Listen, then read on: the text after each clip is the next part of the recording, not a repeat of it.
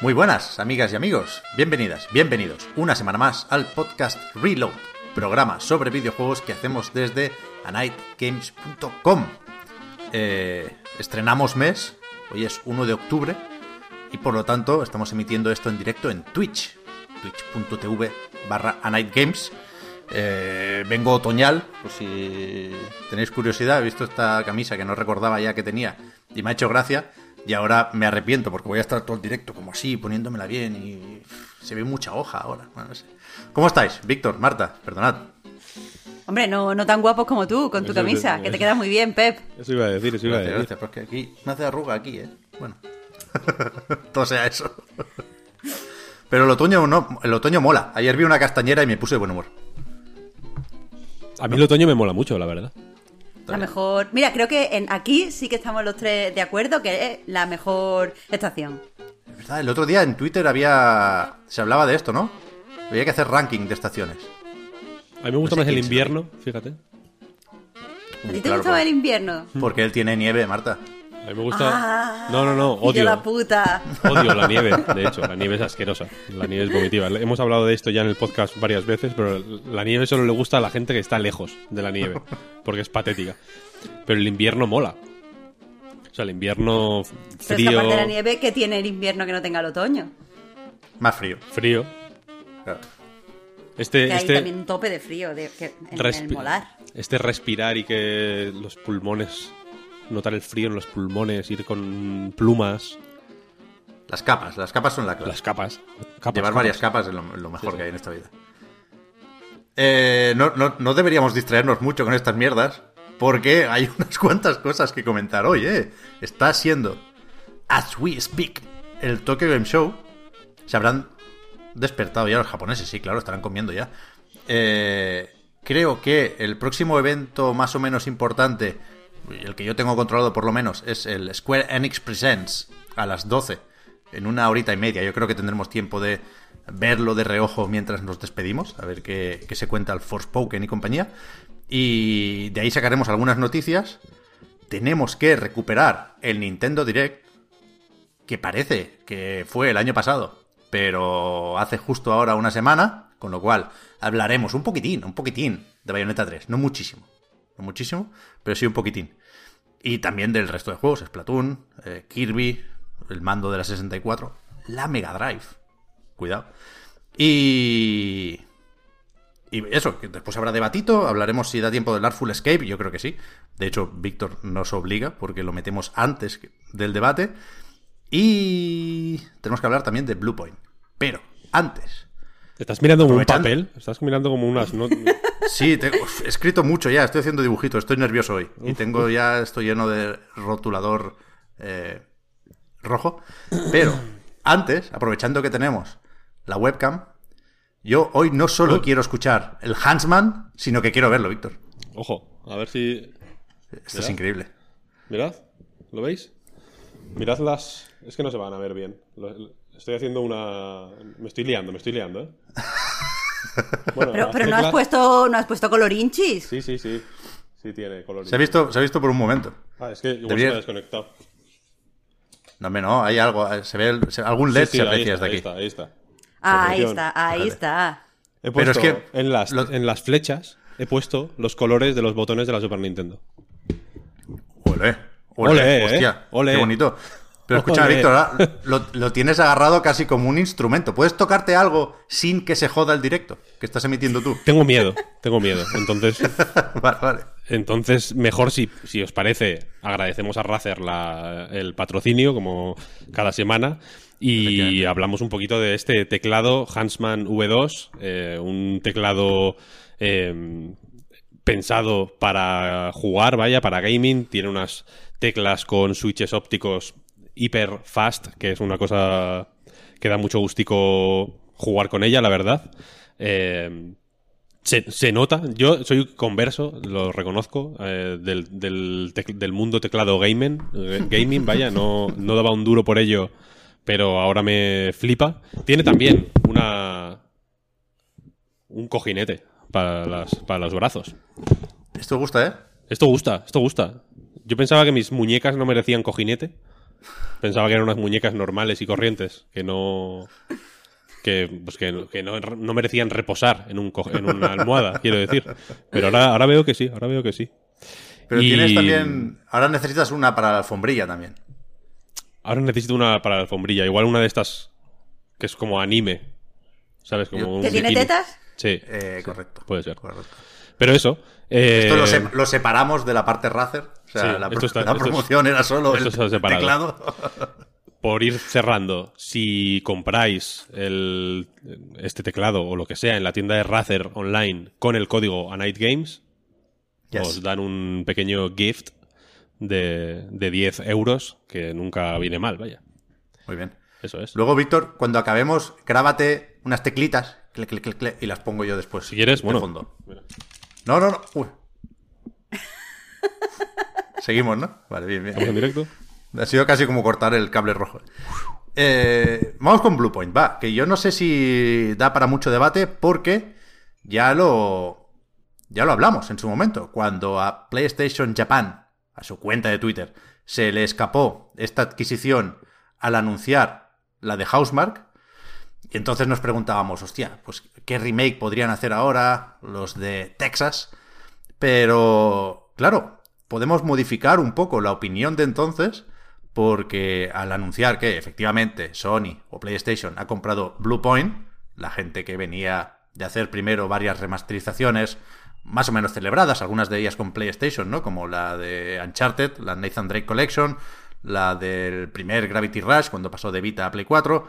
De ahí pasaron al remake y ganaron bien merecida. Mucha fama por ello, ¿no? Con el de Shadow of the Colossus en Play 4, con el de Demon Souls en Play 5. Y ahora confirmaban al explicar o comentar la jugada a IGN que su próximo proyecto, en el que están trabajando ahora mismo, es un contenido original. No llegan a decir nueva IP, con lo cual puede que sea una entrega nueva de una franquicia conocida, pero desde luego no es un remake. Lo cual a mí me sorprende, porque yo creo que tener una buena relación con Bluepoint está bien, son un estudio muy competente como poco, pero creo que si, si... O sea, yo pensaba que Sony lo iba a comprar por los remakes, vaya. O sea, que no hay nada malo en ello, ¿eh? Entonces, yo en mi cabeza quería creer que esta jugada tenía sentido, sobre todo si estaba por ahí el rumoreado remake de Metal Gear Solid. Pero sin esto, sin un juego nuevo, o sea, con un juego nuevo, perdón, eh, me descoloca un poco. Aunque me sigue interesando, faltaría más. Hombre, pueden. Yo creo que pueden ir en paralelo dos proyectillos. ¿No? O sea, que pueden hacer ¿Sí? un remake y un. Pero son, Y son un poca nuevo, peña, ¿eh? sé. Hemos estado hablando antes. Como para dividirse en dos equipos, me parece demasiado poca, poca peña. Mm, Son Ya. 70 personas, llegaron a ser 95, leía en el pico de trabajo del remake de Demon Souls, y seguro que les ayudó gente de fuera. Pero es verdad que por poder se puede ¿eh? tener dos proyectos a la vez, sobre todo estando Sony pendiente de esa nueva PlayStation VR para Play 5. Pero yo también lo veo justo, ¿eh? yo creo que van a estar entretenidos sobre todo con este juego nuevo. Sí, puede, puede ser, no sé. Eh, a, mí, a mí me sorprendió bastante. Aunque entiendo que también para Bluepoint puede ser un. O sea, es- es- era una buena oportunidad de. eh, pues. Yo qué sé. ma- marcar territorio. No sé si, se- si Sí, me explico, ¿no? En plan, sí. vale, eh, guay la adquisición, mm, sin problema, pero con la condición de de hacer esto y, igual intercalando, ¿no? Eh, pues vale, hacemos... O sea, por eso no me resultaría raro que hubiera dos cosas al mismo tiempo, yo que sé, hacemos tal y con apoyo de otros, de algún otro estudio de Sony o lo que sea, también queremos trabajar en algo nuestro, yo que sé. También es una buena forma de tener a todo el, al equipo al completo ocupado, ¿no? Porque un, un remake, entiendo. O sea, y también entiendo que Bluepoint está. La gente que curra en Bluepoint está preparada para un tipo de trabajo concreto que un juego. que. que, na- que, a veces es más. Es, o sea, que los pesos se reparten de forma distinta, quiero decir, ¿no? Entiendo que Demon Souls, por ejemplo, el remake de Demon Souls, pues trabajo de, yo qué sé, de diseño de niveles igual no tiene mucho, ¿sabes? O de guion, o de o de diseño de sistemas, cosas así. O sea que hay una serie de cosas que hacen falta en un juego mm, normal, iba a decir, bueno, en un, en un proyecto desarrollado desde cero y que en un remake no. Entonces igual necesitan pillar a gente precisamente para cubrir esos puestos, yo qué sé. Y que tampoco sabemos cuál era el estado de los proyectos, o sea, cómo veía el futuro Bluepoint antes de la adquisición. Que decía, a lo mejor estaban ya planteándose, oye, ya tenemos financiación para mantenernos unos años, vamos a hacer la prueba, a ver si podemos sacar nosotros, ahora que la gente nos reconoce, nuestro propio proyecto. Y a Sony no, o sea, o a Sony le interesara el proyecto en el que estaban pensando trabajar, por lo que sea, o a, a Sony no le interesaba perder el contacto con ellos y, te- y poderlo seguir para sacar a posteriori otro remake. Es que quiero decir, como no sabemos nada de las negociaciones ni Sí, qué sí. interés tenía Bluepoint, mm, es sorpresa relativa. Ellos llevaban tiempo comentando en entrevistas y tal que les apetecía hacer algo nuevo, ¿eh? que no necesariamente iban a ser para siempre un estudio de remasters y remakes. Y de hecho hablan siempre de, de- de una evolución o del siguiente paso, ¿no? Porque hay más trabajo creativo, entre comillas, para entendernos, en un remake en un remaster. Y por supuesto hay más trabajo creativo en hacer algo de cero que en hacer un remake, ¿no? Así que, que veremos qué pasa. Yo creo que es un estudio que ha ganado mucho caché en muy poco tiempo, vaya. O sea, de una forma muy curiosa. Creo que nadie más ha sabido transitar tan bien por este espacio, ¿no? Por remaster, remake. Y, y yo creo que había ganas por parte de la comunidad de PlayStation de esta adquisición, que, que, que no sé cómo poner en contexto o en perspectiva, ¿no? Porque iba a decir, parece una adquisición más importante que la de Fire Sprite, ¿no? El estudio británico que fue la última y que de hecho esta semana la propia Fire Sprite compró Fabric Games, que eran amigos y vecinos suyos, y, claro, no sabemos muy bien qué van a hacer. Venían de eh, hacer cositas de realidad virtual, venían antes de ser básicamente el Liverpool Studio de Sony, pero claro, es un, es un estudio, el Fire Sprite, que es el triple de grande que, que Bluepoint, ¿no? Si medimos la importancia así, cuidado. Pero es verdad que, que, que tiene nombre Bluepoint y yo creo que se lo han ganado. Yo, joder, estos días, ayer se publicó un vídeo con Herman Hulst anunciando todo esto y aparecía por ahí el remake de Shadow of the Colossus y es verdad que Demon Soul se ve muy bien y nos alegramos estrenando PlayStation 5 con ese, pero cuidado con lo cojonudo que se veía el Shadow of the Colossus también, ¿eh? Ya ves. Ya ves. Aunque la luz molaba más en el original. Eh, ¿Algo más de Bluepoint? ¿O nos vamos a Tokyo, Japán? Si quieres nos vamos a Tokio, a Tokio, Japón. Están ahí con el, con el Tokyo Game Show. Es verdad, última pregunta. ¿Os imagináis a esta gente haciendo Demon's Souls 2? Porque yo creo que es una posibilidad, que está encima de la mesa. Que cuidado, que es complicado porque sí o sí necesitas la bendición de Miyazaki. Que eso puede ser una supervisión, un tweet o un trabajo más o menos cercano, ¿eh? Pero yo, yo creo que es una de las opciones más interesantes para, para PlayStation. La. O sea, que la, no- marca, no la marca es de Sony, quiero decir. Yes. O sea, que la bendición la necesitan por respeto y por honor samurai, no por otro motivo. Entiendo, ¿no? Pero es que sin eso matas al estudio. Hombre, matas al estudio y, Y al proyecto, y vaya. matas a Sony, quiero decir. Jimbo ahí ya sería en plantas pasado. hasta, hasta aquí, ¿sabes? Yo no les veo haciendo eso, la verdad. Es, es demasiada responsabilidad. Sí, sí, sí. No. Na, na, na, na, na, na. Yo el mail a Miyazaki se lo mandaba. El no ya, el no ya lo tiene. ¿no? Entiendo que, que interesa más un Blood, Bloodborne 2, ¿eh? pero supongo que están ocupados en From Software, joder, que son unos maquinotes, pero el Elden Ring tiene que cansar y seguro que, que tienen muchos pretendientes. Yo creo que. el- Eh, yo- o sea, fíjate, yo, yo creo que el año que viene va a salir Elden Ring y otro juego de From Software. Que dice loco. Que sí, que sí, esta gente son unos máquinas. Pero de realidad virtual, como el de Racines No, no, no, no, no. Sekiro 2. O, una cosa nueva. Como cuando el Bloodborne, quiero decir, que hicieron, o sea, el- entre el Dark Souls y el Dark Souls 3, sacaron la de Dios de cosas, ¿sabes? Sí, sí.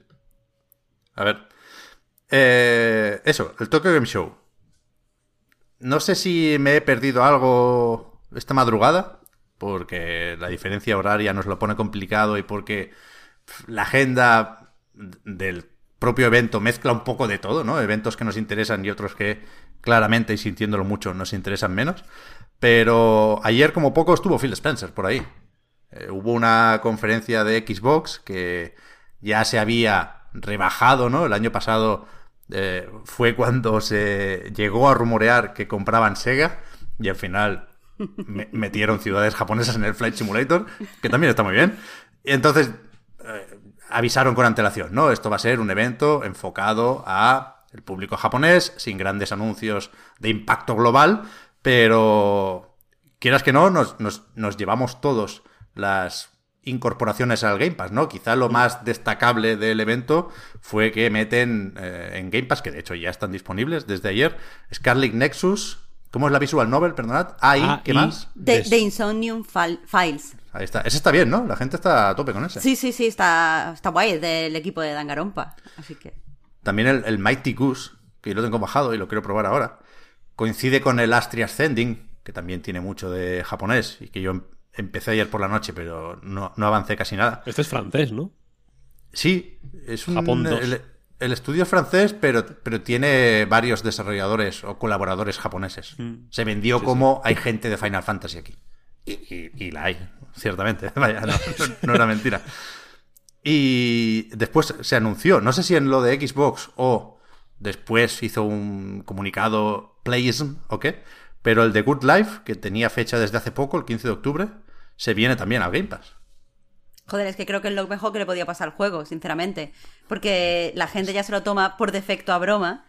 Y es que, vaya que no sea una broma, vaya que sea algo interesante. No voy a decir la polla, no voy a decir el goti, porque no lo, no lo va a ser, ¿vale? Pero a, lo mejor tiene cositas interesantes y al menos estando en el Game Pass creo que la gente se va a quitar muchos prejuicios. O sea, al menos de entrada a probarlo. Que si es una mierda, vale, pero vamos a esperar. Mm. A- O sea, a mí me gusta. O sea, me- eh, cre- creo. Creo que Game Pass. eh, hay, eh, hay muchas. A ver. Me estoy haciendo un, me estoy haciendo un lío de, de primera categoría. Game Pass es un servicio. Pare- pareces Strauss Zelnick, Víctor, aquí. Gre- Great Minds.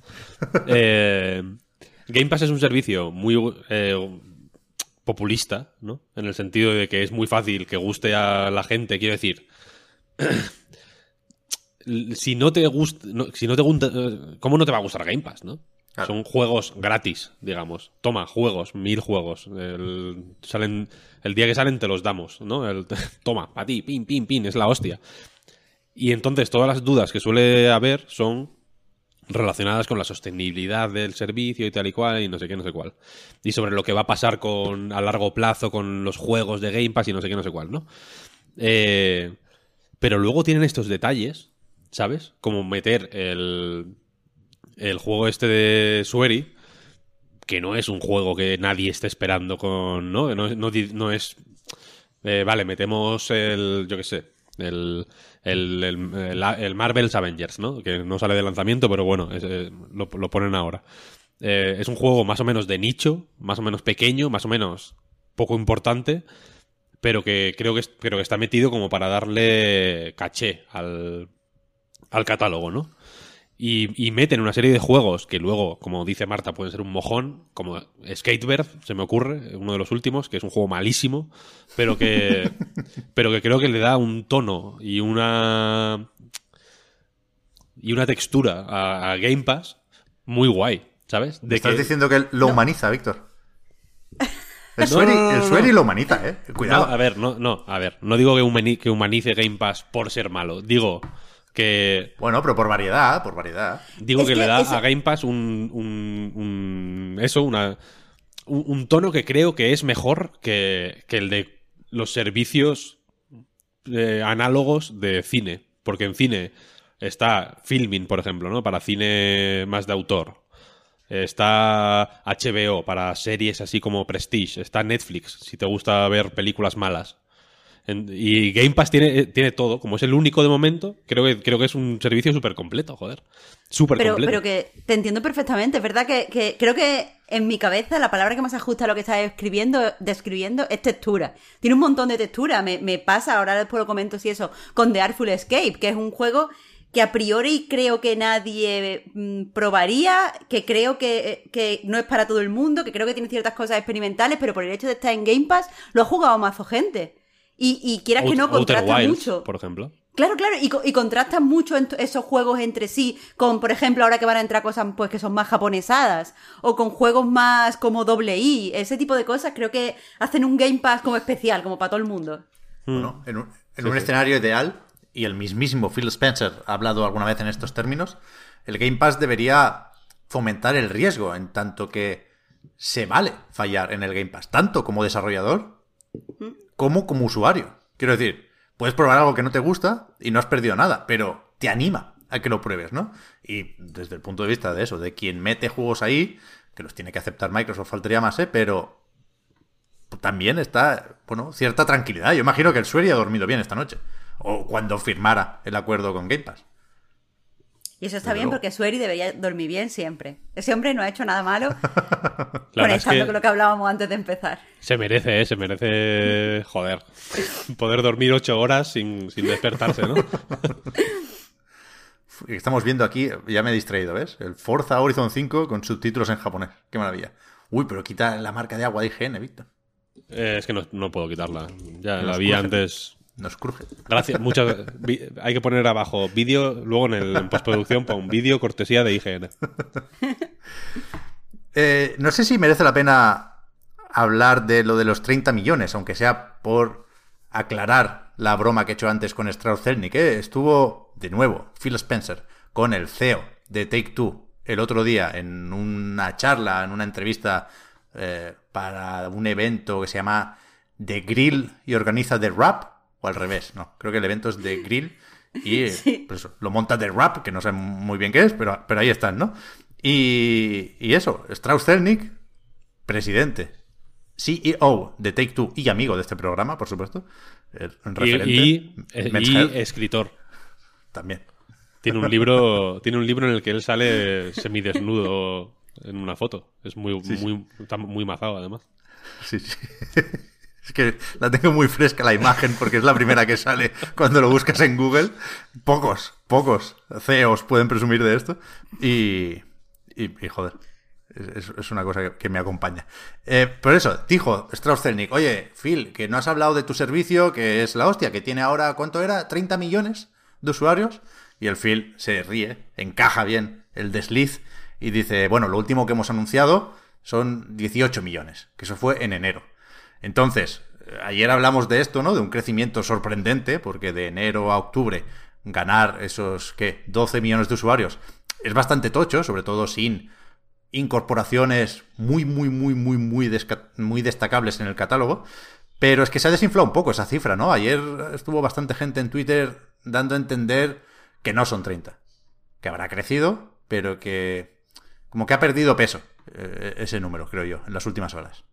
Pero bueno, puede ser, ¿eh? Puede ser. Pero, pero aún así, eh, incluso, no sé a qué, cifras exactas viste en Twitter, pero todo apunta a que, eh, aunque no sean 30, sigue siendo un crecimiento sin precedente. Ten en cuenta que eh, antes de la cifra de enero teníamos la cifra del septiembre anterior, que eran 15 millones. Entonces, desde enero del 2020 a septiembre del 2020 el crecimiento había sido un 50%, que es bastante. O sea, bueno, es, es increíble en realidad. Ahora, las cifras que yo he visto, todas apuntan a un crecimiento mayor del 50% en estos últimos nueve meses, y por lo tanto eso, el crecimiento sería sin precedentes, sería un enorme crecimiento. Pero si fueran 30 lo habrían dicho. Claro, a lo mejor es que están esperando la cifra exacta, que es, es lo que yo creo. Por eso creo yo que Phil Spencer se reía como, "Ja, ja, ja, ja". pero es que incluso aunque sean 25, mm, sean 27, sean lo que sea, sigue siendo eh, el mayor crecimiento que ha tenido Game Sí, Pass. sí, y, y a ver, Ever. que, que- que ha habido L3, que, que de nuevo la de Microsoft o la de Xbox y Bethesda fue una conferencia muy enfocada a recordarnos lo, lo- lo- lo que mola el Game Pass, ¿no?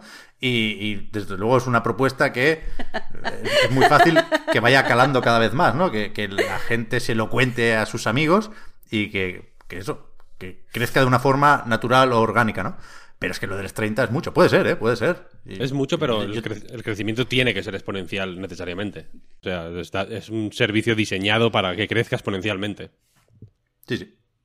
Ya, pero joder, podríamos haber pensado mm, que, que, que no sé, que se podía haber quedado en un crecimiento del 50, que se podía haber estabilizado ahora que mucha gente estaba saliendo de las primeras ofertas del Game Pass de PC a un euro o de no sé cuántos meses a mm, tres euros, pero parece que no. O sea, eh, a mí realmente me daba miedo ver qué iba a pasar una vez la gente que entró con esas ofertas, que tenía ofertas de cinco o seis meses, empezar a salirse por tal del no pagar, pero parece que se han quedado, que el servicio les ha convencido, que es lo que se supone que quería Microsoft, que, o sea, Microsoft que pasara. Hmm. Y, que, y que o sea, Game Pass también ha ido creciendo en este tiempo. Quiero decir, hay, la oferta es mayor en general, hay, hay, pues joder, hay un... el, el, Game Pass de PC ayuda también, imagino. Hay mucha gente que tiene Game Pass en PC sin tener Xbox. No sé, que es un... También Microsoft controla, o sea, quiero decir, igual igual es lo que dice Marta, que llevan 29 o igual llevan 31, pero simplemente están esperando para dar la cifra. No hay Game Pass, otra cosa eh, mala o bueno, cuestionable o, algo a tener en cuenta desde luego, es que es una cosa súper opaca, ¿no? O sea, no es un servicio de, pues pues si es tan opaco como, como quiere Microsoft porque al final es una cosa privada y hacen lo que quieren con, con, con su información, ¿no? Con horas de juego, con, con, la cuantía económica de los tratos de exclusividad o de, o de lanzamiento de One o cosas así. Y, y Microsoft, joder, aquí lo hemos comentado más de una vez porque creo que, que merece la pena tenerlo en cuenta también, eh, que está manejando la información con mucho cuidado para, para revertir un poco el, pues la situación un poco más desventajosa que han tenido la generación anterior. Lo están haciendo muy, muy bien. Y posiblemente ese dato de los 30 millones lo puedan usar el mes que viene, ¿sabes? Cuando, cuando les vaya bien. O igual ya se esperan a los 35, vete a saber, ¿no? Es cierto que los 30 son una cosa muy redondita, ¿no? Y que, parece que da. que va a dar gustico anunciarla. Pero. Pero la cosa es esa, que, es, posiblemente se están guardando. Quiero decir que prisa no tienen, ¿sabes? Que pueden, pueden permitirse el lujo de anunciar los 30 millones cuando lleven 33. Sí, solo, solo, pues, solo porque les va mejor. Entiendo lo que dices de las prisas, pero ¿tú no crees que si lo anunciaran tendrían una posición aún más ventajosa a la, hora de, de, negociar con los estudios? Porque es que me, me parece, o sea, mm, con todos esos rumores que yo creo que son que, no vienen a nada. Quiero decir, la peña, por ejemplo, de eh, We Happy Few ha dicho que, no hay ningún problema en cuanto a la sostenibilidad en el modelo de Game Pass que ellos han visto. Pero hay mucha gente que, lo pone en duda. Eh, eso, junto con el de este que sea opaco, ¿no debería perjudicarles más a la hora de conseguir peña que se sumara? A los estudios, si les interesa, se lo dicen, vaya, con NDA. en las negociaciones hay información que no es pública, por supuesto. Pero a la hora de atraer estudios y tal, antes de, llegar a sentarte y firmar el NDA. O sea, ahora mismo. Deberían parecer más apetecibles, creo Ahora mismo no hay. Ahora mismo no necesitan atraer a nadie. O sea, quiero decir, todos los estudios quieren ir a Game Pass ya. Los, mm. los super, super grandes en plan Activision igual no.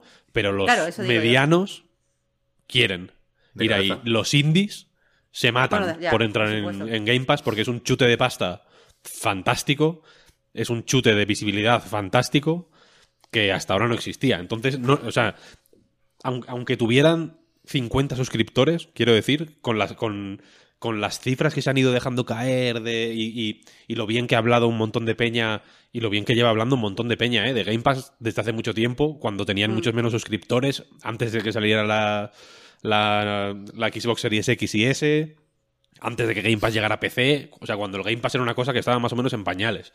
Ya todo el mundo lo ponía por las nubes, me recuerdo los, los del Descenders, Nomos Robots, creo que se llaman, que fueron de las primeras de los primeros estudios indie que recuerdo que hablaron fantástico de Game Pass. Y joder, ahora todo, todo el mundo quiere estar en Game Pass. Y a, y, a los que. O sea, y a Microsoft yo creo que no les. Tampoco no les interesa hacer muchos esfuerzos para atraer a Activision o a o a quien fuere, o a Ubisoft, porque, ya tienen, porque ya tienen Electronic Arts, para empezar, que de puta madre, y Take Two, pues bueno, ahí están ya, ¿no? Haciendo, haciéndose amiguitos. Así que al final quiero decir que, es que ya están, ya están ahí. Eh, eh, la, cifra va a ir para arriba, para arriba, para arriba, y ahora ya, pues se pueden, yo creo que se, pueden permitir el lujo de anunciar cifras cuando quieren y si quieren, ¿sabes? Y si, y si no, pues no. Pueden incluso de maquillarlas si les sale de los cojones. Entiendo que no, que no, que no mucho, pero sí que, No deberían. sí que pueden permitirse el lujo de, yo qué sé, mm, de, de anunciarlo tarde, simplemente. Es que, es que, es porque, porque es que es, joder, es un servicio sorprendentemente asentado ya, yo creo. Eso iba a decir. A ver qué pasa con, con la nube, que ayer se anunció también que el streaming como parte de Game Pass Ultimate llega también a Japón y a otros países. Se, se apuntaba ayer a la posibilidad de que lo petara bastante en Brasil, ¿no? Donde hay mucho gamer, pero es difícil acceder al hardware, con lo cual eh, lo- lo- los móviles y la nube son una opción muy, muy interesante para Microsoft y para todo el mundo. Pero, pero es verdad, que eso iba a decir Víctor, que, que Game Pass es algo que, que no es nuevo, ¿eh? que siempre hablamos mucho, siempre nos encallamos cuando sale el Game Pass y- y parece que nos sorprenda todavía la propuesta cuando es más que evidente que está aquí para quedarse y que es una plataforma muy madura ya. El juego en la nube, ¿habéis visto? Hay algunos juegos que cuando te metes en el desde el móvil te pone como un dedito y es como que puedes jugar con controles de Ujú. táctiles, ¿no? Adaptados ahí, sí. Eh, las interfaces son personalizadas. ¿Lo habéis visto? O sea, la del Hades tiene los iconitos. Son los del. Tiene como una. Tiene como una cruceta virtual. O sea, como un stick virtual. Y los botones son como los de la interfaz del Hades. Y en el Sí. celeste, en vez de, cru- en vez de stick, tiene una cruceta. Y los, botoncitos, y los botoncitos están también hechos al al estilo de la interfaz de, de celeste y tal. Mola un montón. Y, y eso lo probé, creo que con el Minecraft Dungeons, creo que sí. Y lo, lo van anunciando periódicamente, ¿eh? cuando publican en Xbox Wire los juegos de Game Pass de la próxima quincena. De, si, si vas bajando, ponen los que se van del Game Pass, que también los hay, y, y después los que se adaptan a- al control táctil personalizado. Sí, sí, está muy bien. Eh, Acaban de anunciar un Nier, preguntan en el chat. Raro sería, ¿no? Raro, raro, En raro. algún momento caerá. Igual se ha filtrado del Square Enix Presents. No sé. Será para móviles. Será para móviles. Lo, lo que. Uf, uf, cuidado aquí, que me acabo de acordar de una cosa que he leído esta mañana también. Ayer se anunció, todavía en el Tokyo Game Show, eh, la fecha para Monster Hunter Rise de PC. No digo la versión de PC de Monster Hunter Rise porque ya estaba anunciada desde hace tiempo y de hecho ya se apuntaba a principios de 2022 cuando salió el juego en, Switch. ¿eh? Pero eso será el 12 de enero cuando llegue esta versión con 4K 60 frames que por lo demás es básicamente el mismo juego. También tiene compatibilidad con pantalla ultra wide. Y, y estaba pendiente, tú preguntabas ayer, Víctor, si, si podrías pasar la partida de Switch a la versión de PC. Y parece que no, pero ayer mm, se vio, lo ponía al nivel, supongo que muchos nos enteramos por esa cuenta de Twitter, que hay una especie de formulario para mandar feedback a Capcom y una de las cosas que puedes marcar, que, que ya, o sea, es marcar la casilla, ya saben ellos que la gente va a querer eso, ¿eh? es lo de cross-save y cross-progression y hostias en vinagre. Tiene sentido, aunque hay el desfase este que no tiene mucho sentido con la expansión, ¿no? El Sunbreak se llama. Mola, mola que puedas pedir feedback de cosas de cajón que posiblemente tengan ya hechas para luego marcarse el tanto, ¿no? Sí, sí, sí. sí. Hemos escuchado a nuestra audiencia, guiño. Eh, Pero- Está bien este, ¿no? Este es cojonudo, buenísimo. Yo si no... O sea, me gustaría jugarlo en PC, pero si no se puede pasar la partida... mm, Complicated, ¿eh? Porque le he echado demasiadas horas ya en la Switch. Claro, es que me, me sorprende que sigan con el. Bueno, con el discurso, no, con la estrategia esta de publicarlo todo casi un año más tarde en PC y de hecho dejarse algunas cosas por el camino. Recordaba esta mañana que Devil May Cry 5 Special Edition no está en ordenador, solo Play 5 y Serie X. Y, por eso me sorprende que en este contexto de anuncios, ayer creo que fue el COO, Chief Operation Officer, ¿será algo así? No sé, un mandamás de Capcom dijo que la estrategia ahora sí de la compañía pasa por, en 2023, facturar la mitad eh, en PC. O sea, que, que el PC sea su plataforma mayoritaria y que los ingresos se repartan 50-50 entre PC y consolas y todo lo demás. Hay trabajo, ¿eh? En un año. No sé. Ya, pero fíjate que todo, está- están apostando todo Dios por el PC, ¿no? O sea, es una cosa bestial. Sí, sí. Es, es muy curioso. Eso, es- o sea, no tan curioso, ¿no? Es No es por es permeabilidad normal, sí, en Pero- pero escúchame. también y cosas de estas. ¿Cuánto vendió el Monster Hunter Rise en Switch? Eso sí se dio una cifra. ¿6, 8 millones? Una Unos barbaridad. huevos. Va a vender eso en PC, vaya. Unos huevos. Pues sí, vete a saber cuántos huevos. ¿Sabes? Que no, que no. Ya, O sea, no que- lo sé, no lo sé. Que, que hay.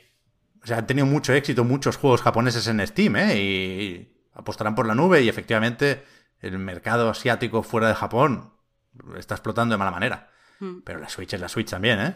Mm. Y el Monster Hunter en Switch está como en casa y el World funcionó muy bien en, en Play y Xbox. Quiero decir, que ya, ya se lo digo yo al COO de Capcom que en 2023 no, no será PC la plataforma mayoritaria.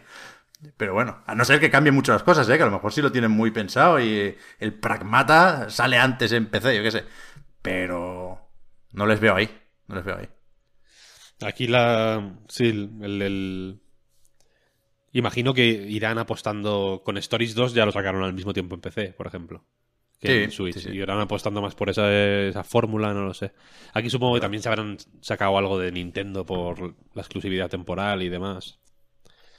O sea, que les interesaría en ese sentido. Pero ya digo, a mí como jugador. O. O puedo pasar. O sea, si pudiera pasar la partida, fíjate, o tener un. Esto es. Hay, hay pocos sistemas eh, cómodos para hacer esto. Pero si pudiera jugar en los dos sitios. eh, combinando, quiero decir. Jugar por la mañana en el PC y por la noche en la Switch. Me, me, me molaría. Como el, el Diablo 2 Re- Resurrected este, por ejemplo los personajes, o sea, tú te metes con tu cuenta de battle.net y, y los, y los personajes que, que sean online los tienes en todos los lados. Juegues, juegues donde juegues. Ese tipo de mierdas yo creo que, que van guay. Es una pijada, pero creo que es una pijada más o menos apetecible para mucha gente. Iba a decir eh, que no sabemos cuándo se podrá jugar en PC a la expansión de Monster Hunter Rise, a ese Sunbreak que de momento solo tenemos una fecha aproximada para la versión de Switch, que será en verano de 2022, y iba a enlazar ya el direct, pero es que se me han ido viniendo noticias que podemos comentar en forma de titulares, pero por ejemplo del New World hay que decir algo que hicimos mucha coña durante varios años con los juegos de Amazon, que no había manera, pobre Crushable la que le cayó, y, y ahora sí que parece que sí, ¿eh? después de muchos retrasos ha salido el MMO de, de Amazon y lo ha petado tanto que se está hablando casi más de las colas que del propio juego, ¿no? Un millón, decían, de usuarios. Eh, aparte de esos 700 y pico mil concurrentes, mínimo un millón de ventas. Está bien, ¿eh? Joder, está de puta madre. Yo no sé cómo. Es que no sé por qué esperaba yo que iba a ser un fracaso. Yo estaba. Y eso que, que había visto la- las cifras de la beta. eh, pero también había visto mucha gente diciendo que el juego como que tenía una, una barrera de entrada grande. Había visto Sí. ciertas cosas que me daba la sensación de que no lo iba. O sea, que a lo mejor iba a ir bien. Yo no, no pensaba que fuera a ser un fracaso. Pero no pensaba que lo iba a petar tanto. Y creo que ha sido el lanzamiento de la semana. Y Ya te digo, sí, sí, es que lo estaba comentando antes de empezar a grabar, que ha, ha habido gente que ha hecho directos esperando en las colas para entrar a jugar al New World. Así que, que no sé, ante- tuvieron que activar servidores de emergencia en todos los territorios, no sé si, si lo visteis, y aún así había colas, así que, que nada, que a tope. A mí sigue sin llamarme nada, la verdad. No, no, Aquí la cosa me- es- Me parece horrible. Aquí la cosa es. eh, dejará. O sea, seguirá eh, teniendo éxito cuando ya no haya colas. Quiero decir, cuando la. Cuando el meme de. Porque entiendo que. ¿No? De estar ahí diciendo en el chat. Ja, ja, ja, F por Alex el Capo que está haciendo cola. Cosa- tira mucho al final en- en este- y en este tipo de juegos, eh, pu- pues más. Todo el mundo está hablando de los streamings haciendo cola, eh, quiero decir. No, no- ya no de las colas, de los streamings haciendo cola. Sí, sí, sí, Cuando pase esto, a ver qué pasa, ¿sabes? Que los Ya. MMOs tienen que durar mm, O sea, yo he 10 estado viendo... años mínimo. He estado viendo eh, que no sé si habéis visto que desde PC Gamer están haciendo como que están narrando su experiencia y contando detalles. Mientras, o sea, no es exactamente una guía, pero sí que te enseñan a aprende a hacer esto y te cuento cómo lo hicimos y no es como un poquito más novelizado que si fuera una guía. Y no están totalmente convencidos. O sea, no sé si es que a lo mejor es el jue- un juego que nos está generando, bueno, en general a la comunidad, FOMO porque todo el mundo quiere jugar y se va a desinflar o qué. Es que esa, esa es la historia. A mí es lo que más me interesa ahora mismo de New World y de Amazon Games. ¿Cuánto tiene esto de fabricado? Y lo digo porque me da la sensación, visto con cierta distancia, de que mucho menos de lo que podría. Es decir, esto es Amazon, que aparte de ser eh, la mega empresa que todos sabemos que es, es también la dueña de Twitch. Quiero decir, puede destacar el juego de mil maneras y yo creo que, que- que no está apretando las tuercas todo lo que podría. Evidentemente hay eh, directos patrocinados y hay promoción del juego, como no podía ser de otra forma, ¿eh? Pero yo creo que no están avasallando y yo pensé que lo harían.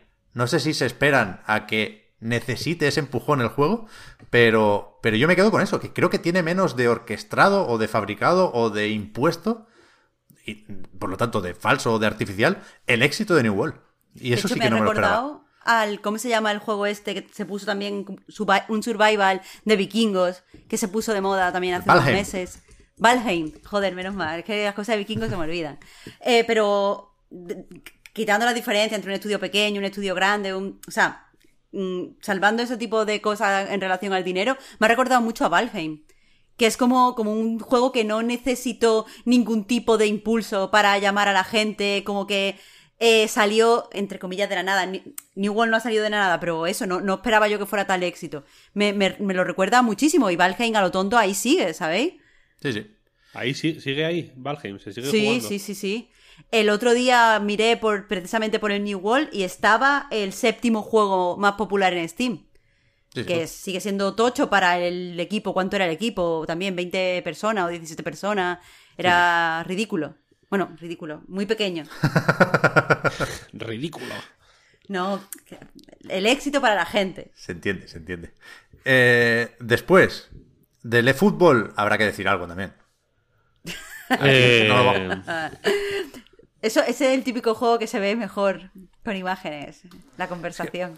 No vamos a jugar, ¿no? Nadie, porque no, no, no somos de fútbol aquí. Pero a mí me da un poco de pena, incluso. Y mira que es fácil meterse con Konami y mira que eh, se veía venir el, el- descalabro absoluto que, que está haciendo esto, ¿eh? Pero aún así me da un poco de pena. Porque es que... Tiene que haber una razón para que lo hayan hecho tan, tan, tan, tan mal. Para que sea un lanzamiento tan desastroso y para que sea un juego tan de broma desde el minuto uno. A lo mejor lo que querían. O sea, Se- una cosa es que, que, que al Messi o a Cristiano Ronaldo se le pongan las caras raras, que es lo que hemos visto todos en Twitter. Y otra cosa es ser, en menos de 24 horas, el juego peor valorado de la historia de Steam. No, ¿Cómo era? Marta? 91%. Eso.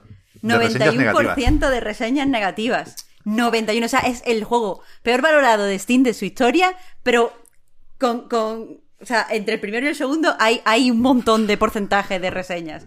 Es, es increíble, increíble. Yo pienso en el pobre Iniesta, otro calvario. Hostia, es que. No sé, no sé. A ver, en teoría lo tienen que ir arreglando. Ayer leí que ni siquiera es la versión de nueva generación, que va a salir un parche en noviembre. A mí esto me sorprende un poco. Pero, pero es verdad que esto tiene que escalar y funcionar desde las consolas nuevas hasta los móviles. Y que debería ser una jugada a largo plazo, pero es que no sé si se van a cansar, si se van a quedar sin estamina, jeje, los de Konami, antes de que eso, de que el juego esté terminado, porque desde luego no lo está. Explícitamente no lo está. Dicen que nos lo tomemos como una demo, pero es que ni así convencen a la gente. Es muy duro. Ha habido gente que ha probado, eh, no sé si la habéis leído, donde lo he visto yo esta mañana, pero hay, hay peña, periodistas que han probado la nueva versión y dice que cambia bastante, pero yo no sé si tú puedes salvar un escalabro en la comunicación como esta, de ser el juego peor valorado, por muy bien que esté. Lo Estoy buscando la- el análisis, por cierto.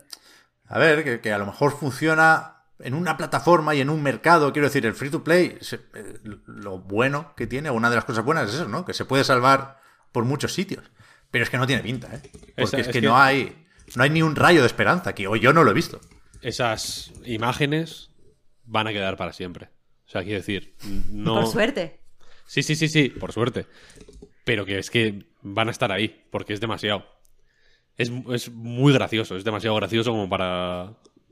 Como para que no nos acordemos de esto, por mucho que cambie el juego en noviembre, vaya. Estoy buscándola para ponerla, es que la voy a poner en la pantalla completa. Me parece bien, me parece bien. Eh, pero vaya, en otros sitios se hablará más de fútbol y de FIFA, ¿eh? que tampoco tenemos mucho que decir ahí, más allá de insistir en, en- en lo trambólico de promocionar eh, la lista de convocados de la selección. ¿Esto lo visteis? ¿Cómo?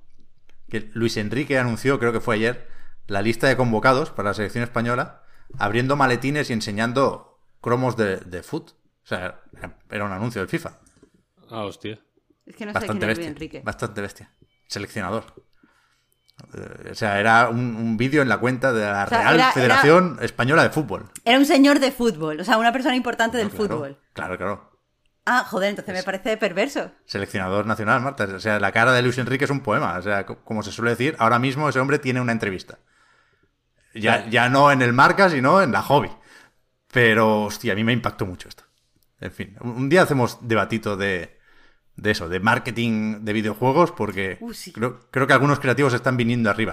Ayer hablaba Puy también escandalizado de un anuncio de Far Cry 6, ¿lo habéis visto esto? Eh, Con que era en plan, in- interrumpimos, no, no, in- en la tele, interrumpimos la programación para dar la última hora sobre la revolución de Yara. Y te ponían al Giancarlo. Espósito y al gallo y al... y- Ah, hostia, no jodas. Bestia esto, ¿eh? Sí, sí. Bestia. Increíble. No me hagáis, no me hagáis hablar, que queda mucho programa todavía. Eh, y eso, el último titular que quería comentar antes de pasar al direct y hablar, como todos estáis esperando, todos y todas. No mira a No, nadie, estáis esperando. Bayonetta 3. Eh, lo, lo de, de Coalition y Crystal Dynamics, que queda también un poco lejos, pero no se ha comentado en el podcast Reload, ¿no? Se anunció Se la noche del, del jueves al viernes de la Se semana pasada. Se comentó en la recarga activa especial una hora. Eso es. Pero no tuvo mucho espacio ahí tampoco, pobrete. Pero, ¿hay caso aquí o qué? O sea, es, es curioso cómo se le ha dado la vuelta a la noticia, cómo en poco tiempo pasó de, hostia, de Initiative no pueden hacer el juego ellos solos, que es comprensible porque no es un estudio tan grande, eran también unas 70 personas. Ok, a mí me sorprende eso, que se anuncie tan tarde, casi un año después de enseñar el primer teaser del proyecto, se anuncie que se hace en colaboración con Crystal Dynamics. Pero de ahí la, la conversación se, se marchó muy pronto a Xbox va a comprar Crystal Dynamics y no podéis hacer nada para evitarlo. ¿sabes? Ah, no, ¿se ha hablado el de eso? Area da, da- da igual. O sea, ¿ha habido gente que ha, que ha llevado ahí la conversación? Bueno, un montón de gente. Con el anuncio del Marvel's Avengers en, en Game Pass y todo, tampoco importa que esté el Marvel's Avengers. Lo que importa es que Xbox y Crystal Dynamics son best friends forever, como si no tuviera nada que decir aquí Square Enix. Pero bueno, Gracias a Dios yo no. No voy a los mismos bares que vosotros. Eh, Pero tú sigues esperando Perfect Dark, Víctor, que a mí me da un poco de miedo Perfect Dark. Lo siento, es así. Pero no por Crystal Dynamics, que tampoco creo que estén en su mejor momento, sino por el teaser, que ya comentamos en los Game Awards del año pasado. Por cierto, 9 de diciembre de Game Awards 2021. Pero... Pero creo que es un proyecto que debería tener otra forma a estas alturas de la película. ¿Pero qué forma? Eso es lo que te iba a preguntar. Que a estas alturas de la película de hoy, ¿qué forma debería tener este proyecto? No lo sé. No lo sé. A ver, no- Si lo supiera lo estaría haciendo yo. vaya. tiene la forma que, que- Pues que puede tener. Yo entiendo que Crystal Dynamics le se han metido. eh, voy a repetir un poco lo que dije la otra vez, pero entiendo que el. El, eh, el rollo cuádruple A de aquí a, a partir de ahora quizá venga de ahí, del no de la potencia bruta de un solo estudio, sino de la sino del trabajo colaborativo, por así decirlo, en, en- en proyectos gigantescos y que ciertas cosas que antes hacían pues estudios absolutamente desconocidos en China y en la India y demás, los hagan ahora pues eh, estudios de cierto renombre. Quiero decir que todas las que de las 600 personas que hay en los créditos, las 500 que normalmente están en, eh, eso, en China, en, en, en España, quiero decir, ¿no? En, en- en Valencia está Elite 3D que hacen assets para el Duty, por ejemplo. Eh, este- esta- estas eh, tareas que están, que normalmente se hacen vía out- outsourcing, esto, ¿no? Pues que lo hagan estudios tochos que tienen que, que son más caros, que tienen más caché, que, que dan más que tienen más tirón también comercial, etcétera, etcétera. Pues igual es así, no lo sé. Pero es que por lo demás, ¿qué va a hacer qué va a hacer Crystal Dynamics aquí? N- Nadie lo sabe. Los, los, puto juego, los vaya. cards. No, pero ¿qué, ¿qué juego? Si no sabemos de qué va. Es que. Ya. ¿Qué van a hacer? ¿Qué van a modelar? La, eh, a, a Elvis. No sabemos si hay marcianitos 100% reales en, en este Perfect Dark. Es- es- a, a eso voy, que yo que sé. Que, que- que es, una, O sea- que es una noticia que, que se ha dado sin ningún tipo de contexto. Sobre, eh, y, y para hablar de un proyecto en- del que no tenemos contexto. Más allá del. Y el contexto que tenemos es suficientemente. mm, pues a mi modo de ver, vaya. eh, o, invita al pesimismo lo suficiente como para que me. Pues para que me dé igual, sinceramente. Sí, sí, sí. A ver, que, que tampoco podemos leer mucho más entre líneas con esos dos tweets, ¿eh? Pero por eso insistimos mucho aquí en que la comunicación es importante. Yo creo que si hicieran algo más o menos apartado de todo lo demás, el multijugador, si es que lo hay, lo habrían dicho ahí. Si no lo dicen, es que es un codesarrollo a partes iguales o, incluso eh, liderado por Crystal Dynamics por, por, por ser más gente, ¿no? Y, a lo mejor los leads son de, de Initiative y, y las decisiones se toman ahí, pero, pero es un juego como mínimo de los dos a partes iguales. Y, y lo de la forma, lo decía, en cualquier caso, pensando en los tiempos de los anuncios. Es decir, mm, si está en las primeras etapas del desarrollo, como se dijo el otro día, igual eh, fue precipitado el anuncio del año pasado, ya lo veremos. Eh, Desde luego a mí me parece que fue precipitado el anunciar en el E E3 2018 la creación de este estudio, que por supuesto las cosas de Palacio van despacio, ¿eh? pero en el contexto del E3, que fue cuando se compró Playground, cuando se compró Ninja Theory y demás, eh, allí el mensaje que llegaba es que eh, este estudio de nueva creación de Initiative iba a liderar el nuevo proyecto, el proyecto renovado de los first party en Microsoft. Y tres años después nos estamos enterando de, de- de que se viene a ayudar Crystal Dynamics después de haber hecho Marvel's Avengers. Quiero decir, cuidado, cuidado. Context is king. Pero bueno, Ahora sí, Pep, yo, ya- yo no quiero hablar del Perfect Dark, mm, pudiendo hablar de. de cereza. De las of Kirby. Ah, ah. La semana pasada grabamos el podcast Reload el jueves, antes de que se emitiera el Nintendo Direct. Se presentó ahí Bayonetta 3, gracias en parte, sin duda, a la invocación y al ritual de Víctor al final del programa.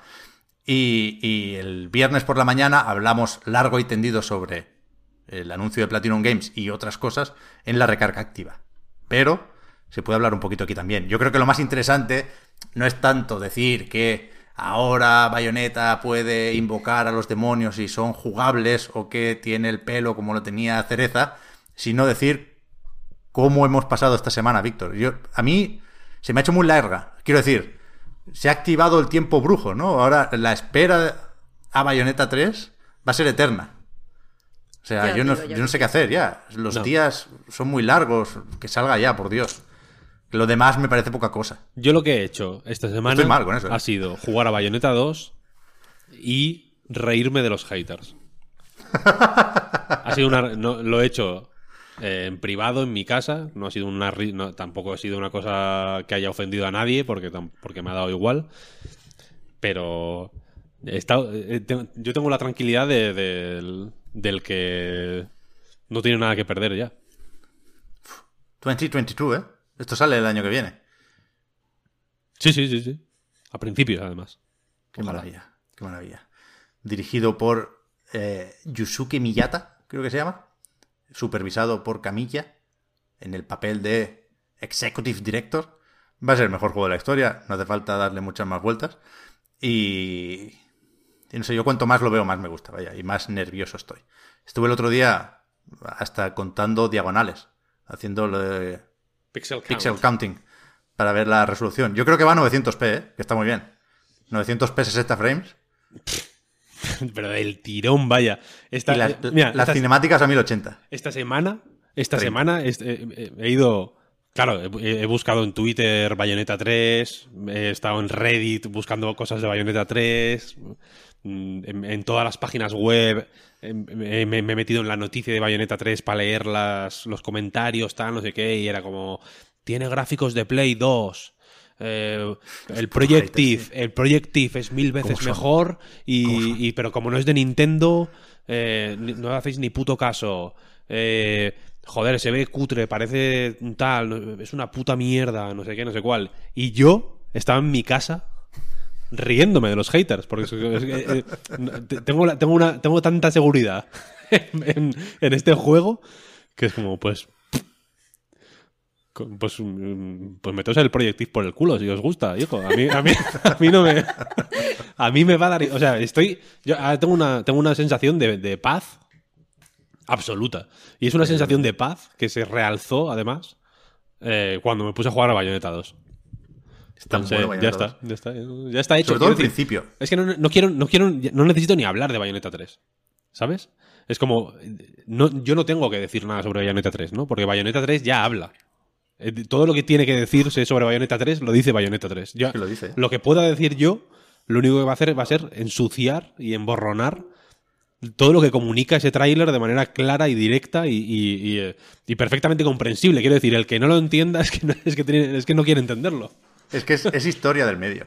Es historia, es o sea, historia, es historia. El, el troleo con el perro del Astral Chain, la frase, que efectivamente, Víctor, es todo lo que hace falta saber sobre Bayonetta 3, de eh, llego unfashionably late, pero estoy aquí para daros todo lo que queréis, guiño. Es que es, es- es perfecto, 10 de 10 y ya está, otra cosa. Cuando salga eso en el juego, verso 7, ¿eh? Hay 6 antes de, en esa pantalla. Eh, hazte, hazte ya la idea. ¿Cómo? O sea, ¿qué- quiero decir, porque esa frase dentro del juego tendrá otro significado totalmente diferente. Claro. Va a ser espectacular. Igual ni sale. Igual ni sale. Te vas a cagar, Pero- pero, que va a salir el puto perro del Astral Chain en el Bayonetta 3. O sea, esa escena es del juego, esa escena es del juego. Y el perro del Project GG, todos ahí. Todos, todos, todos, todos. Va a ser- eso es historia, que es histórico. Pep, histórico. Yo me siento, me siento tan lleno. No suelo decir esta palabra mucho, pero es histórico. Me siento tan lleno, Víctor, que algo que dijimos ya en la recarga activa creo que se ha comentado poco. Que es que parece, por cómo se habla del juego, ¿no? En términos de culminar, eh, parece que va a ser el último Bayonetta. Que está preparado para eso, ¿eh? Luego, por supuesto, en videojuegos ya sabéis cómo va la cosa. Si lo peta, pues habrá tres más. Pero yo estoy listo para dejar marchar Bayonetta. Sí, sí, sí. sí. Porque confío tanto en esto que, que ya está. Hay, hay que, que ser agradecidos y, y pasar a otra cosa. Yo estoy preparado. Pero porque no. Sí, sí, sí. Y sí, y, y eso quiero decir. Ya te digo, yo estoy como en. como. Me siento como en un. Uno de estos. eh, estas aguas termales del, del Nio. ¿Sabes? Que vas ahí y se, se, se desnuda el tío y, y se sienta ahí como a relajarse. Estoy así. Bueno, en el Death Stranding también salen aguas termales, vaya. en- Y en Ghost of Tsushima, es verdad, hay una tendencia ahí. ¿Por qué no se habla más de esto? este rollo japonés, ¿no? Ahí van los monicos a... Está guay. Sí, sí. ¿Se ve culo en todos o solo en Tsushima? Solo en Tsushima, yo creo. En Nioh creo que hay toallas, ¿verdad? Eh, por lo demás, estuvo interesante el direct, ¿eh? No solo por Bayonetta. Eh, me, me gusta el Kirby, no te digo yo que no. Me gusta muchísimo Splatoon 3. Pero es que hay un eclipse aquí total, total. Así que Marta, ¿a, ti qué, qué te parecieron el resto de juegos?